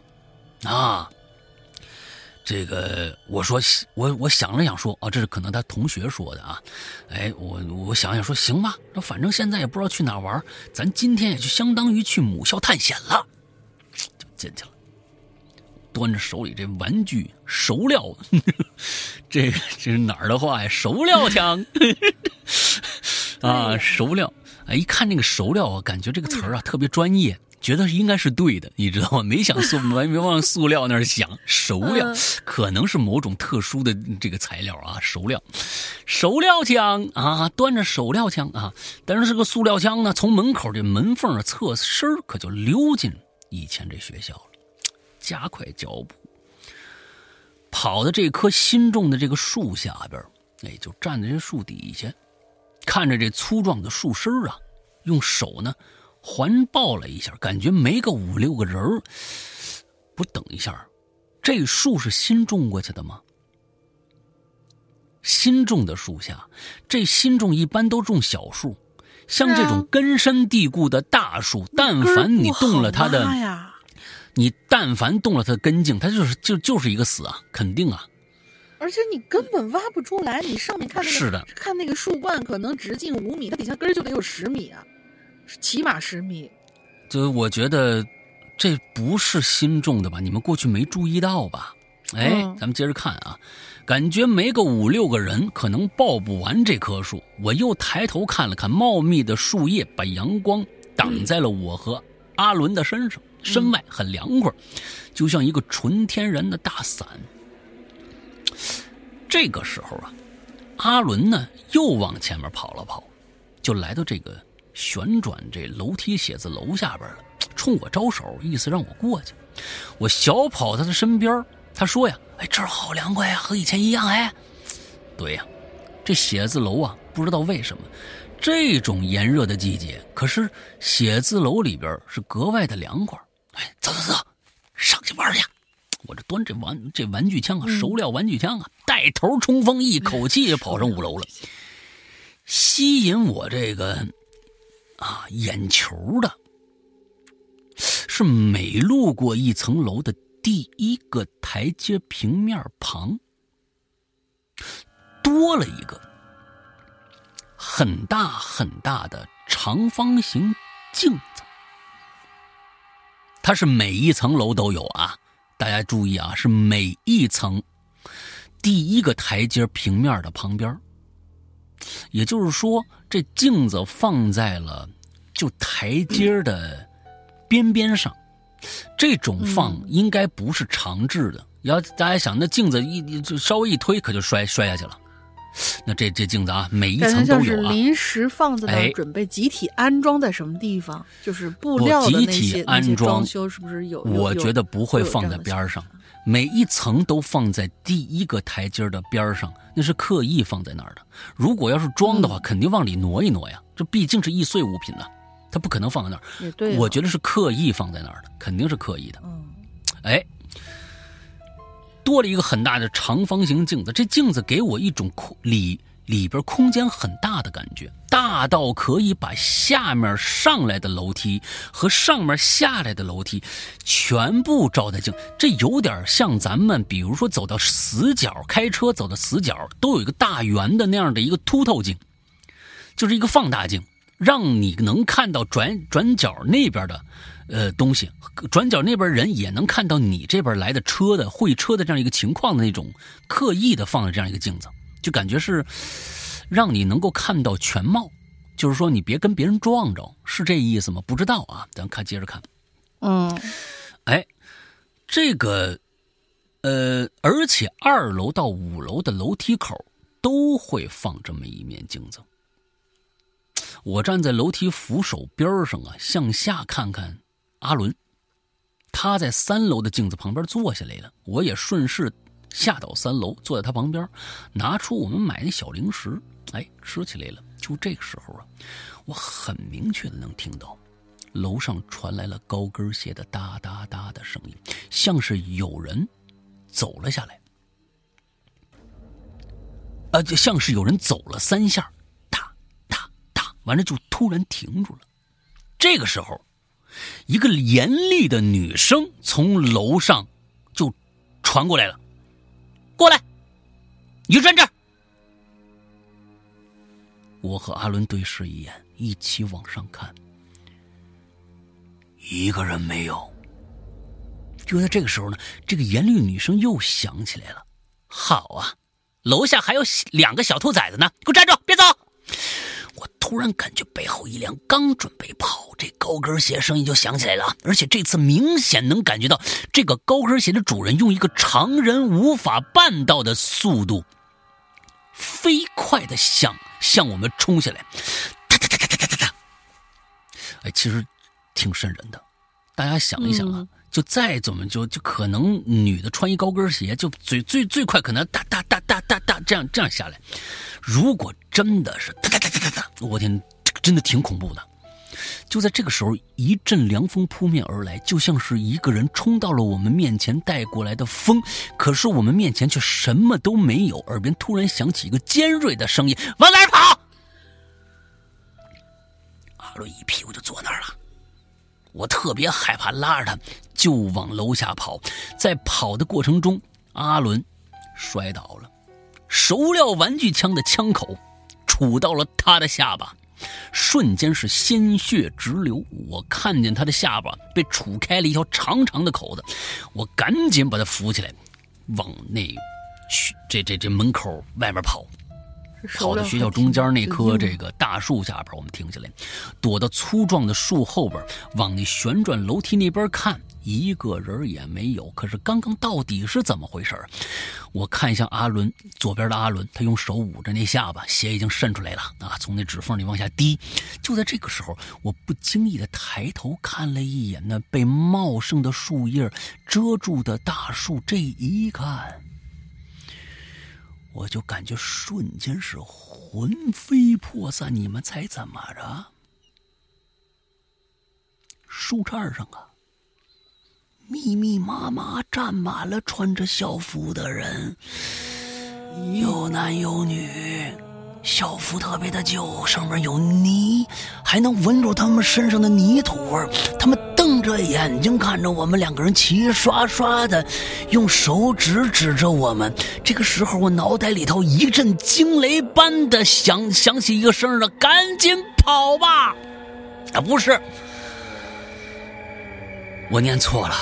这个时候，我脑海里边一道一道惊雷一般的声音呐。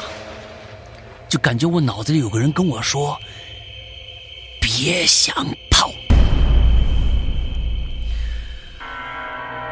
哎呀，我一屁股坐地上了，腿已经发软了。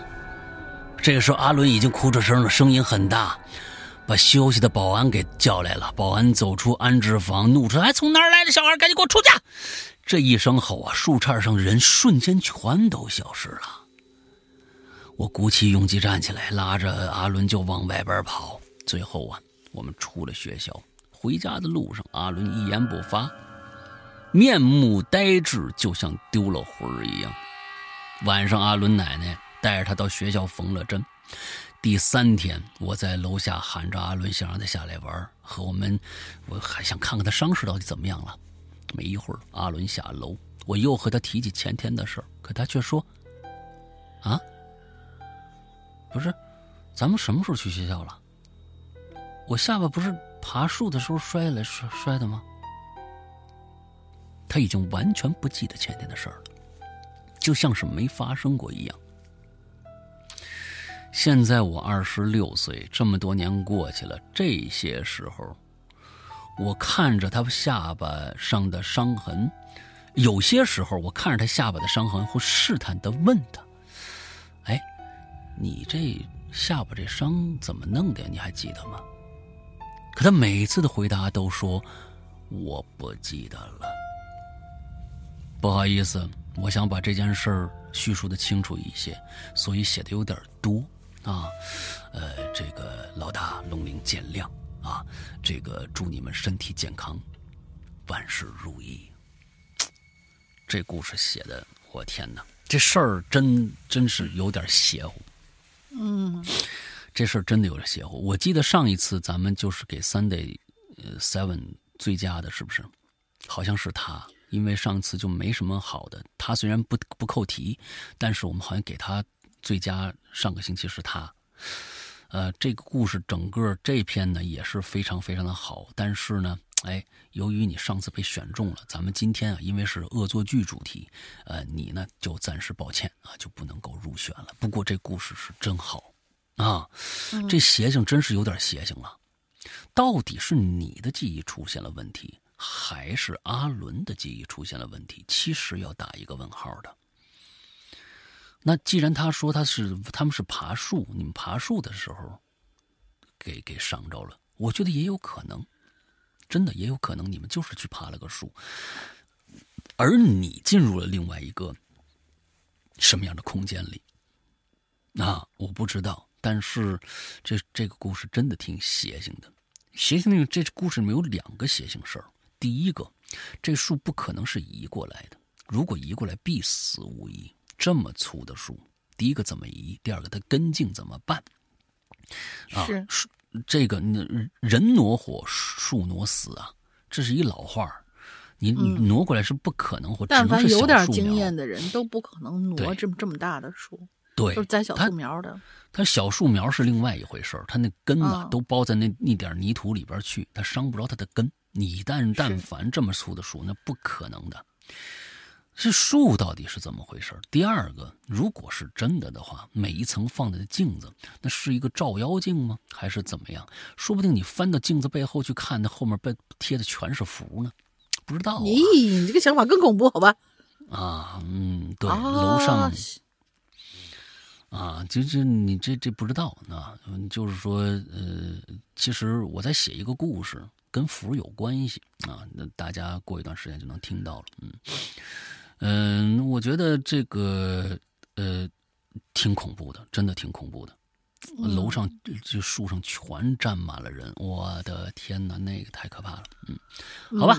今天我们最后一个故事啊，这故事差一点就没被选上，嗯，挺好玩的，来吧。嗯，然后我刚才我插一句啊，我刚才查了一下，还真不是塑料，是熟料，是吗？然后它这个熟料是指粘土材质，就是那个材质很像是陶瓷粉末烧过的，就是烧过呃预预烧过那种粘土，所以有可能就是那种。烧陶制的那种小手枪，嗯嗯，就是就是这样的一种材料。人家说的，对，人家说的真的是一种术语。对，我就觉得那熟料就特别特别的，哎，你知道吧？哎，就觉得特别专业，哎，嗯，好吧，来接着。好，最后一个，哎，这这个真的是。这这这位同学是我们还往后压了一天，然后他这个是刚好我稿子刚给老大发过去，我这一刷新，因为我每次要念主题嘛，刷新了一下页面，结果就跳出来了他的这一篇，他这篇还没有留完，是我们在讲了差不多有差不多过半的时候，他最后那一小段才发上来。哦，还确实有那一小段是吧？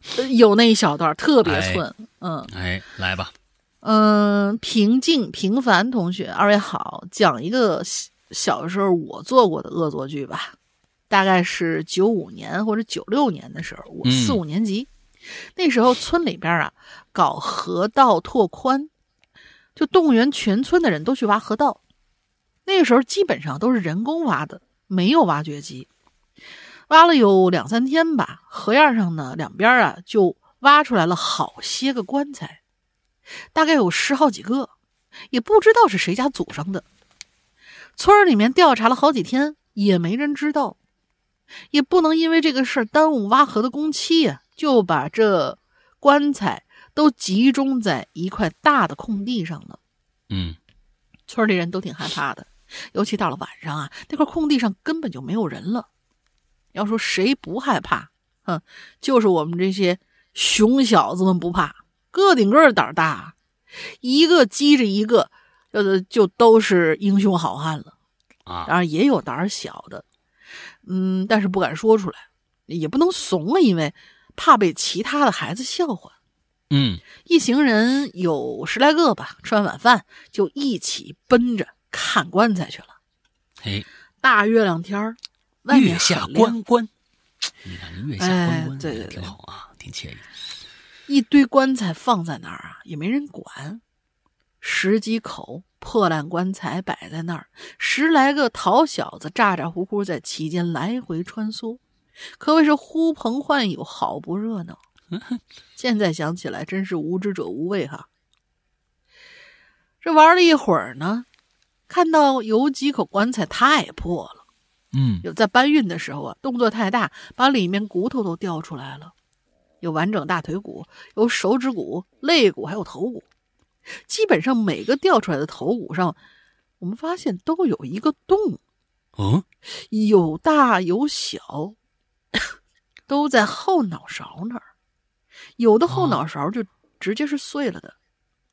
后来县里工作人员来拉这些棺材走的时候，说他们查出来了，这些人呢，应该是一批被处决的汉奸。不是本地人，别地方拉过来枪毙的。那完事儿之后呢，本地大户啊出于好心，出了这种薄皮棺材，把它埋了，埋在了没人住的河边了。嗯，而我们看到碎头骨啊，当时小孩就起了坏心眼了。有人提议：“哎，咱们拿这东西去学校吓唬女同学吧。”别的人都说：“ 好讨厌了，你这个声音实在太讨厌了，这 这弄死你那种感觉。”哎呀，每个人呐就都捡了几块骨头渣子，就放在兜里头、裤兜里头就带回去了。上学的时候呢，等到做课间操的时候，我呢故意最后一个出去，把头碎骨啊拿了几片出来，放到了两三个呃三个小姑娘的笔盒里。当时也不知道是怎么想的，嗯，放的还都是我喜欢的那种小姑娘的笔盒。哎，这正常，就是一般小孩都是越喜欢谁越欺负谁。嗯嗯，做完操回到教室，还故意大声和别的同学嘚瑟。我跟你们说，我昨天晚上去棺材堆里面拿碎骨片去了，有红的，有绿的，有蓝色的，还有那紫色的。这就是方形的、圆形的、什么心形的都有。我描述了一遍啊。本来以为女同学回来会写作业，但是没有。哎呀，这没发现啊！这上课时候我就开始害怕了。完了，老师来了，果然随着啊几声大叫，我就悲剧了。都不用调查，几个小姑娘就跟老师说。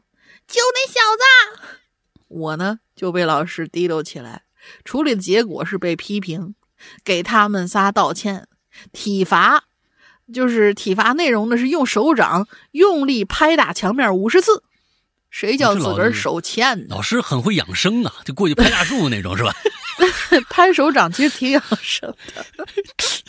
后来才知道啊，其余那几个牲口在拿完碎片回家路上就都扔了。就我一个傻子一样把这事儿给办了，别人都没这事儿。后来，哦，我娘我老子知道，又是一顿揍，哎，惨不忍睹啊！好了，感谢二位，再见。挺好，我觉得这个故事也挺可爱的。啊，挺可爱。今天的好故事好多呀。但是这这不过是就就真的是这样，我觉得这个。这这还是得悠着点孩子不害怕这个事儿。不过我想，我我我真的是，其实这个神鬼的这个概念啊，如果没有被植入的话，你是完全不会害怕的。对，大家想一想，如果没有一个一个概念给你植入，说鬼很可怕，鬼是这个世界上你就要你碰到鬼就完了，就就就是这种的一个口口相传。就最开始为什么这这这这个老人哄孩子说你要再再不睡觉，老妖精来抓你。这个老妖精很恐怖，这个老妖精是一个大的一个概念。什么是老妖精？那他那你要是但凡跟他说，哎，那棺材里面可是装着老妖，他根本就不敢去。所以当时的孩子对于死人这件事儿和鬼和恐怖的事件根本就没有挂钩，像大人们就就没可能也没说过，所以孩子们根本就不怕，就去去去干这事儿。我想我小时候也这样，因为我们我小时候在厂子里边，厂子里边呢那边这个大沙峪那边要要盖新房子，就就就开始挖挖挖挖，就挖出很多棺材来，那棺材呀。哎，就真的就扔在路边上，那就真的就是大坑里边要建地基的大坑，路边上全都是，你你就能看着那个人骨头就就随便散。我对那个东西完全没有任何的恐惧感，因为我没有办法挂钩。我爸我妈也不给我讲恐怖故事，也不知道那东西就就是可怕的东西，所以其实就没什么怕的这种。就是方向吧，你你你怎么可能会觉得它可怕呢？对吧？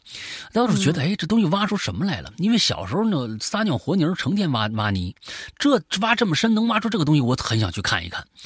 真的有这种心，确实是也不能怪孩子熊。我是觉得，他这都不能算是一个熊的举举这个举动。你举动熊的话，就是明知不可为而为之，那叫熊。这东西其实就是一个小孩的一个探索心理。那探索心理。是从这件事儿也看得出来，你看平平静平凡这位同学拿了骨头也就拿回来了，也没发现有什么人跟着他，是吧？后面没有没有这个后续了，所以 你别吓唬他，嗯啊啊，什么东西？他那后面如果听完以后，哟，会有东西跟着我呀，就开始疑神疑鬼了，那那就完了。啊，我相信他现在应该知道了吧？嗯 啊，这这这啊，这这好吧，嗯，那这但是其实挺好挺好。我小时候就是呃，其实跟你说的那个差不太多，但是我我的一情况不一样是什么呢？就是我爸他们、他们那个时候还没有什么，就是那种呃塑钢材质的，或者说那种仿真的那种可能人人骨，因为他们就是搞美术教学嘛，需要知道构造什么的。这画那人骨回来要画那个模型，然后那个时候是没有模型的，所以他们真的就是学校去医院。买了人家作为标本用的那种真骨头，但是买完以后，我小时候一个概念特别奇怪，我是把死人骨头和鬼这两张东西是严格分开的。我怕鬼，但是我不怕死人骨头，就我不觉得这两样东西之间有什么联系。然后他那个骨头呢，就就挂在教室里面。然后那小小的时候，我们经常能跑到教室里面去玩后来呢，就是下下课的时候，他们就把这教具收回到一个什么可能一个空那个大教室里面。我跟几个小屁孩，就是大大家都是那种老师的那种孩子们，我们就上蹿下跳就进去玩。今天拆一个胳膊，明天拆一手指，反正最后就就那骨头就丢的散的乱七八糟，就就完全就找找不全了。最后就剩一个头，保存在了我爸的办公室里面。哎呀，那大胸腔子谁拿回去的呀？那东西够费力的，好家伙，真真不 知道，因为他那个都是都是就处理的时候都是用那个钢钉，就是连接起来，都不知道是怎么卸开的啊，不知道怎么卸，反正今天丢一块，明天丢一块，总之最后就剩下一个头，哎呀，太可留在了我爸办公室里。就这我不害怕，我每因为我每天下班呃不是呸，每天下学以后都要回我爸。办公室里面，他在上课，然后我妈上班，我在办公室里写写作业。嗯，我回去以后就是，对，就旁边放那一骨头，然后我在那嘎写作业，我一点儿都没觉得害怕。但是小的时候，就就孩子那个时候的，你是不能跟我提鬼的。就我爸这人，他是也是从呃从年轻时候就喜欢听一些就是那种晚上就是那种午夜什么什么恐怖故事那种电台。他晚上就是经常会有那种就是通宵画画那种情况，但是他不也不能把我一个人扔的那个就是小屋里面，所以他就把我带到他那画室里面，他在那画画，我在旁边写作业。写完作业以后，我可能就就靠在旁边椅子上先先先睡着，就是男人带孩子嘛，大大概都是那个样子。但是晚上呢，我睡不着，我写作业写完以后，我就听着他那个小小广播里面放什么什么恐怖的这故事，然后哪个是鬼，我那个时候就特别恐怖，我我不能听“鬼”这这个字儿，或者说“魔鬼”这俩字儿，我完全不能听，我要听我要死的那种，会被吓死，这就可奇怪了。我对骨头是完全一点感觉没有，但是就是怕鬼。嗯，对，这家庭教育你看看多重要，嗯。挺好，挺好，挺好，挺好。好吧，今天我们全部的这个嗯都讲完了啊。我认为这里边后边几篇的故事啊都很好，呃，但是最后呢衡量下来，其实我觉得这里边最符合我们今天恶作剧这个主题的，我准备把晴天和猫定为这一期的最好，因为它里面啊这是是一个。呃，恶作剧和反恶作剧的一个一个特别好的一个，虽然这故事里面不推荐大家这么干啊，但是这故事很有趣，呃，所以就是说把晴天和猫这个作为今天的最佳啊啊最佳啊，大家当记录一下。那你想一个进群密码吧？进群密码就是他们在这个房子里面，就正好是晴天这个猫，他们在这房子里面。在整个这一片恶作剧的进行途中啊，几个孩子吓得要死，然后大家堆在一起看了一部喜剧，看什么呢？看是大腕儿。嗯，咱们敢不敢说大腕儿导演是谁？哦，可以啊，那有啥？可以吧？嗯啊，可以可以可以。大腕儿导演是谁？啊，大腕儿的导演是谁？啊，对，不是周星驰啊，大家跟大家提醒。啊，对对对。好，嗯。那个，我们今天的节目就到这儿了啊。最后呢，我还是啊，作为我们的节目，想呼吁一下啊，嗯，这个呃，这个我们反对对猫和狗的大量的扑杀啊，这是一个非常非常灭绝人性的一个做法。这跟其实这跟当年的这个德国集中营在干的事儿其实没有什么太大的区别。是的，呃，我们我们一直我们一直。人，我们一直说的就是说，在人里边一定有坏人，和但是大部分的人都是好人，这跟对于狗和猫是一样的啊。我们反对这样的一个反人类、非常非常灭绝人性的。就如果你这么干，呃。这是一个非常非常恶性的一个范例，让孩子们会怎么想？只要我讨厌的，我们就可以，我们就可以这样的灭绝式的这样的绞杀吗？啊，我觉得，请大家，请相关部门一定要想一想，这真的是一个，呃，反人人类文明的一个做法，这真的跟当年的德国集中营没有任何的区别。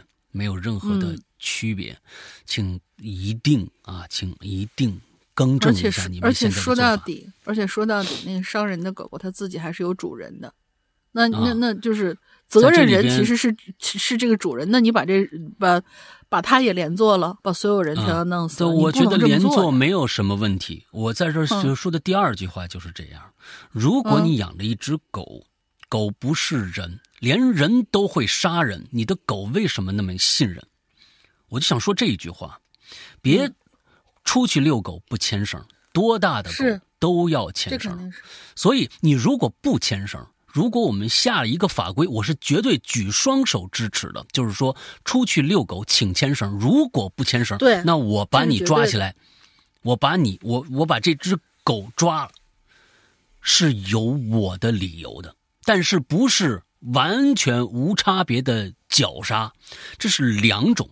如果你制定了一个规矩，这个规矩是可以在日常我们可以行为规范可以做到的一件事情，我完全没有问题。我觉得这是一个行为规范，我也赞成这种明文明养狗的行为。请大家一定牵绳，这是在我的节目里面跟大家一直说的。如果你养狗，请关注你的周围的人，有些人是害怕狗的，而狗你也控制不了它。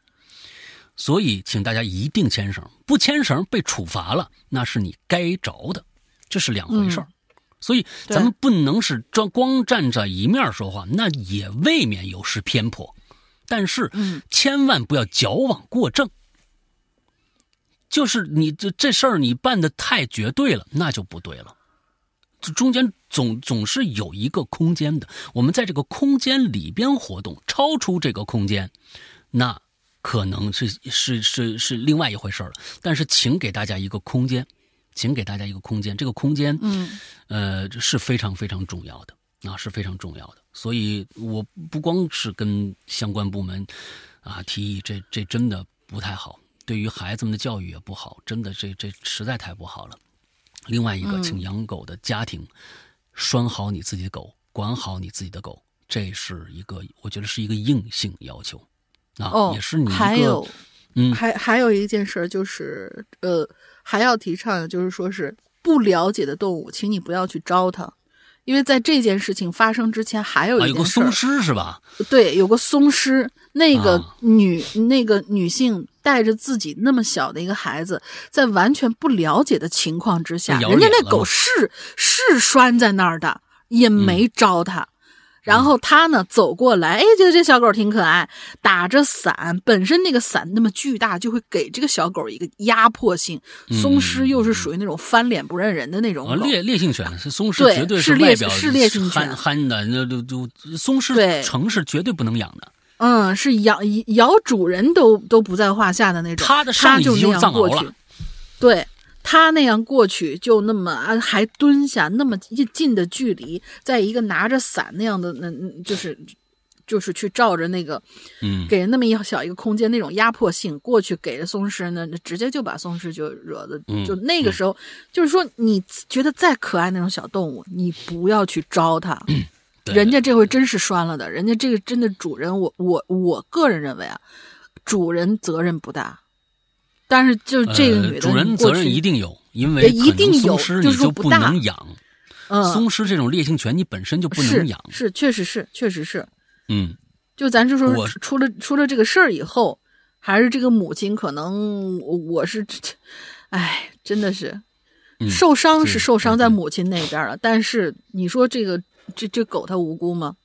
嗯嗯，他可能也也咱也得想想看，这到底是谁责任更大一些？对，我们双方面这个这个时候就讨论责任问题啊。我觉得呃，不如谈一谈我们日常该如何规范这些行为。这些其实就是在于不规范行为之下导致的呃相关部门的某种极端的处理行为。其实想一想是这个样子的。嗯，那并不是最开始就这样，而是发生了几起这样的事件之后，呃，不拴狗的事件之后而引起的这样的一个反弹。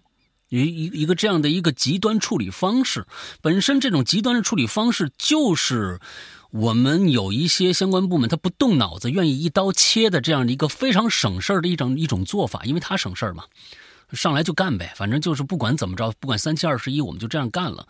但真的是在有人受到伤害之前、之后才发生的这样的事儿。不管怎么样，我们要。要搞清楚自己的行为是否合规。是我不管怎么着，你第一个，这主人就不该养烈性犬，这是第一点。没人让你养，你放在哪儿，那你你就你就存屋子里边去，你就别让它出来。那你问你要养，你要这么说的话，我养一大老虎也行啊，它不伤害我呀。老老虎和猫是一样的，但是它伤不伤人呢？你怎么不好多事情追根溯源，其实都是人的问题。对，所以第二个那天那个那个狗它是有主人，不管有没有主人，你把人家孩那是个孩子还是什么，还是个老人呢？给咬死了还是怎么着？小孩儿给咬死，那咬伤了是吧？咬伤了，那不管怎么着，是不是这件事情在前？所以，请大家现在不要一味的去说，我靠，这个行为怎么着怎么着，让那些其实。首先应该惩罚的就是这些不拴绳的养狗的人呢，确实他们应该去被处罚掉，这是我举双手双双脚赞成的一件事情。你干嘛不拴绳呢？所以，我我觉得，嗯，请大家一定分清好赖，把这事儿前因后果分析清楚了，你就能得到一个真正的站在中间的这么一个说法。我们当然要反对现在这种这种扑杀行为，但是请注意。之前你如果拴了绳，这些事儿可能就不会发生了。这些猫猫狗狗死的这些猫猫狗狗里边，有你一有你一大半的责任呐，有有这些不出去遛狗不拴绳的一大半的责任呐。凭什么你不拴呢？这是明文规定的，你也应该去遵守的。所以，在这儿，请我我我站在我的角度，我也是一个养狗的人，我有两只猫，一只狗。两，这是我我觉得我必须遵守一个，我既然养它，我要对我的狗负责，我要对外面的人负责。对，所以其实，请大家一定分清好家我妈那边也是，十几年了没断过养狗啊啊，分清好赖。现在这最近的还有一些事情，像前几天也有一个一个文化事件啊，就是，呃，很多的人去给这个辛德勒名单去打差评打一分就是呃有一些就是他就是没看清楚这个到底是怎么回事他真的没看清楚，就是他没自己没有经过脑子分析，他觉得就一味的就觉得哦，你们当当年这片子说是要要给犹太人啊救犹太人救犹太人这件事情是怎这我觉得这个跟种族没关系，跟人有关系。而现在你们要说什么，我不懂政治，都有坏人，我不懂政政治，但是我我知道战争会死人这件事情。战争是不好的，而你但凡把它放在一个帮派上面，小到帮派，大到宗教，这个上面那东西就说不清楚，没道理可讲了。但是其实道理很简单，道理很简单。你到最后发现，人类发生多大的战争，多极端的一些行为，包括。当年希特勒那么去那么去干，德国纳粹那么去干，你最后发现，我靠，他们的那个初衷起因跟幼儿园的孩子打架没有任何的本质区别。嗯，真的，幼儿园的孩子，我就是讨厌你，我就是想想想想找你不痛快，跟那些人没有任何本质区别，就是一帮大孩子们在搞他们的那些破烂事儿。所以，请大家不要跟风。你懂什么呢？就是说，给一个艺术片，呃，一个一个电影打差评，就能彰显出你多么的多么的怎么着？不知道，这可能就是一个潮流。真的，就是它变成了一个潮流，把别人在战争中遇到的困苦、遇遇到的一些伤害，变成了自己彰显自己所谓的一些，啊，我我我多么有有有有立场，我多么怎么着怎么着的，实在是。太可笑了，真的实在是太可笑了，啊，嗯，不管是这个巴巴勒斯坦也好，还是以色列也好，这两边死的那些人无计其数，把你扔到那儿，你就你就知道，不管你给你扔到哪边，你都不会想起来给啊这个这这打打一分差评这件事情的，那个。到那个时候，跟宗教可能就没关系，就是生死的问题。这真的是生死的问题。我靠，就是两边打仗，我我就这过去就是可能就你打我一下，我还你几下的问题。现在就是你打过来，可能我就没命了。太太残酷了啊！太残酷了，就是把幼儿园的那些想法放到了一个真正的生死的是这个这个上面。谁谴责谁，我觉得都不如。都在这儿，都显得那么的无力。我不管谁谴责谁，谁都能说出道理来，而且那道理能站在谁那上面，好像都能成立，何必呢？真的就是特别可笑啊！也轻，咱们也千万别别别去啊，拿着别人的命去去彰显自己的立场。你有立场吗？很多人连立场这个这个词儿是什么东西都不知道，就别在那儿彰显了，好吧？嗯。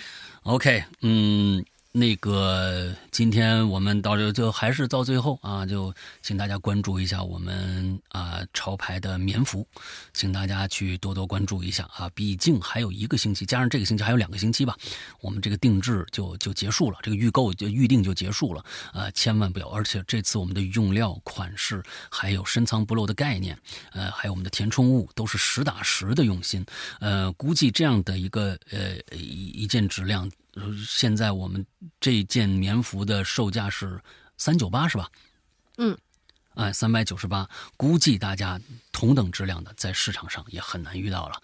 所以呢，我们是尽量的把价格打下来，给到大家实惠，让大家能够在今天晚 今天的这个冬天能够啊，什么价格打下价格打下来上链接。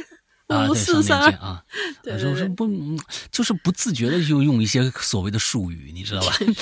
啊，对对对对对，啊，被那么影响啊。哎，完之后，哎，希望大家能够去看一看啊。嗯，最后还是跟大家说一下我们的会员啊，我们会员是在我们的自己的 APP 里面的，安卓和苹果都可以下载，但是请大家注意，苹果现在完全没问题，App Store 搜索我们的过去的老名字“鬼影人间”就可以搜索得到。安卓，请大家注意，我们。的现在的全网的版本都是过去的版本，而这个版本就是废弃的版本，是不能用的。即使你下下来，可能会有各种各样的问题，而且这个服务器我们将马上废弃掉。你在上面千万，你既然下下来的话，你千万不要在里面付费，有可能会造成各种各样的问题。那，呃，我们的新版本马上就会进入到审核的各个各个。这个平台，呃，就是他们的这个商城里边进行审核，完了之后，我们审核下来通过了哪一些，我们会在节目里跟大家说。这次的新版本就没有问题了啊，请大家注意，一定注意啊，新版本就没有问题了。完了之后，大家可以去下载了。OK，大概是这个样子。那以前也说了很多关于这个这个会员的话题，大家只要注意一点，只要关于会员的内容的了解，还有。如果你想加会员，或者你已经是会员但是没进群的，就加下面这个号。尤其是已经是会员没进群的，我建议一定要加。请大家进群，因为很多的通知会在那里面发放，大家就能知道是怎么回事了，好吧？哎，完之后这个呃，就请大家去加这个绿色图标可聊天可付费的这么一个社交软件的号，叫做“鬼影会员全拼”，“鬼影会员全拼”，大家这样是大概是这样的一个号，啊，我们的英子会为大家热情的服务。OK，那这你还有什么想说的吗？没了。好吧，那么今天的节目到这结束，大家就快乐开心，拜拜，拜拜。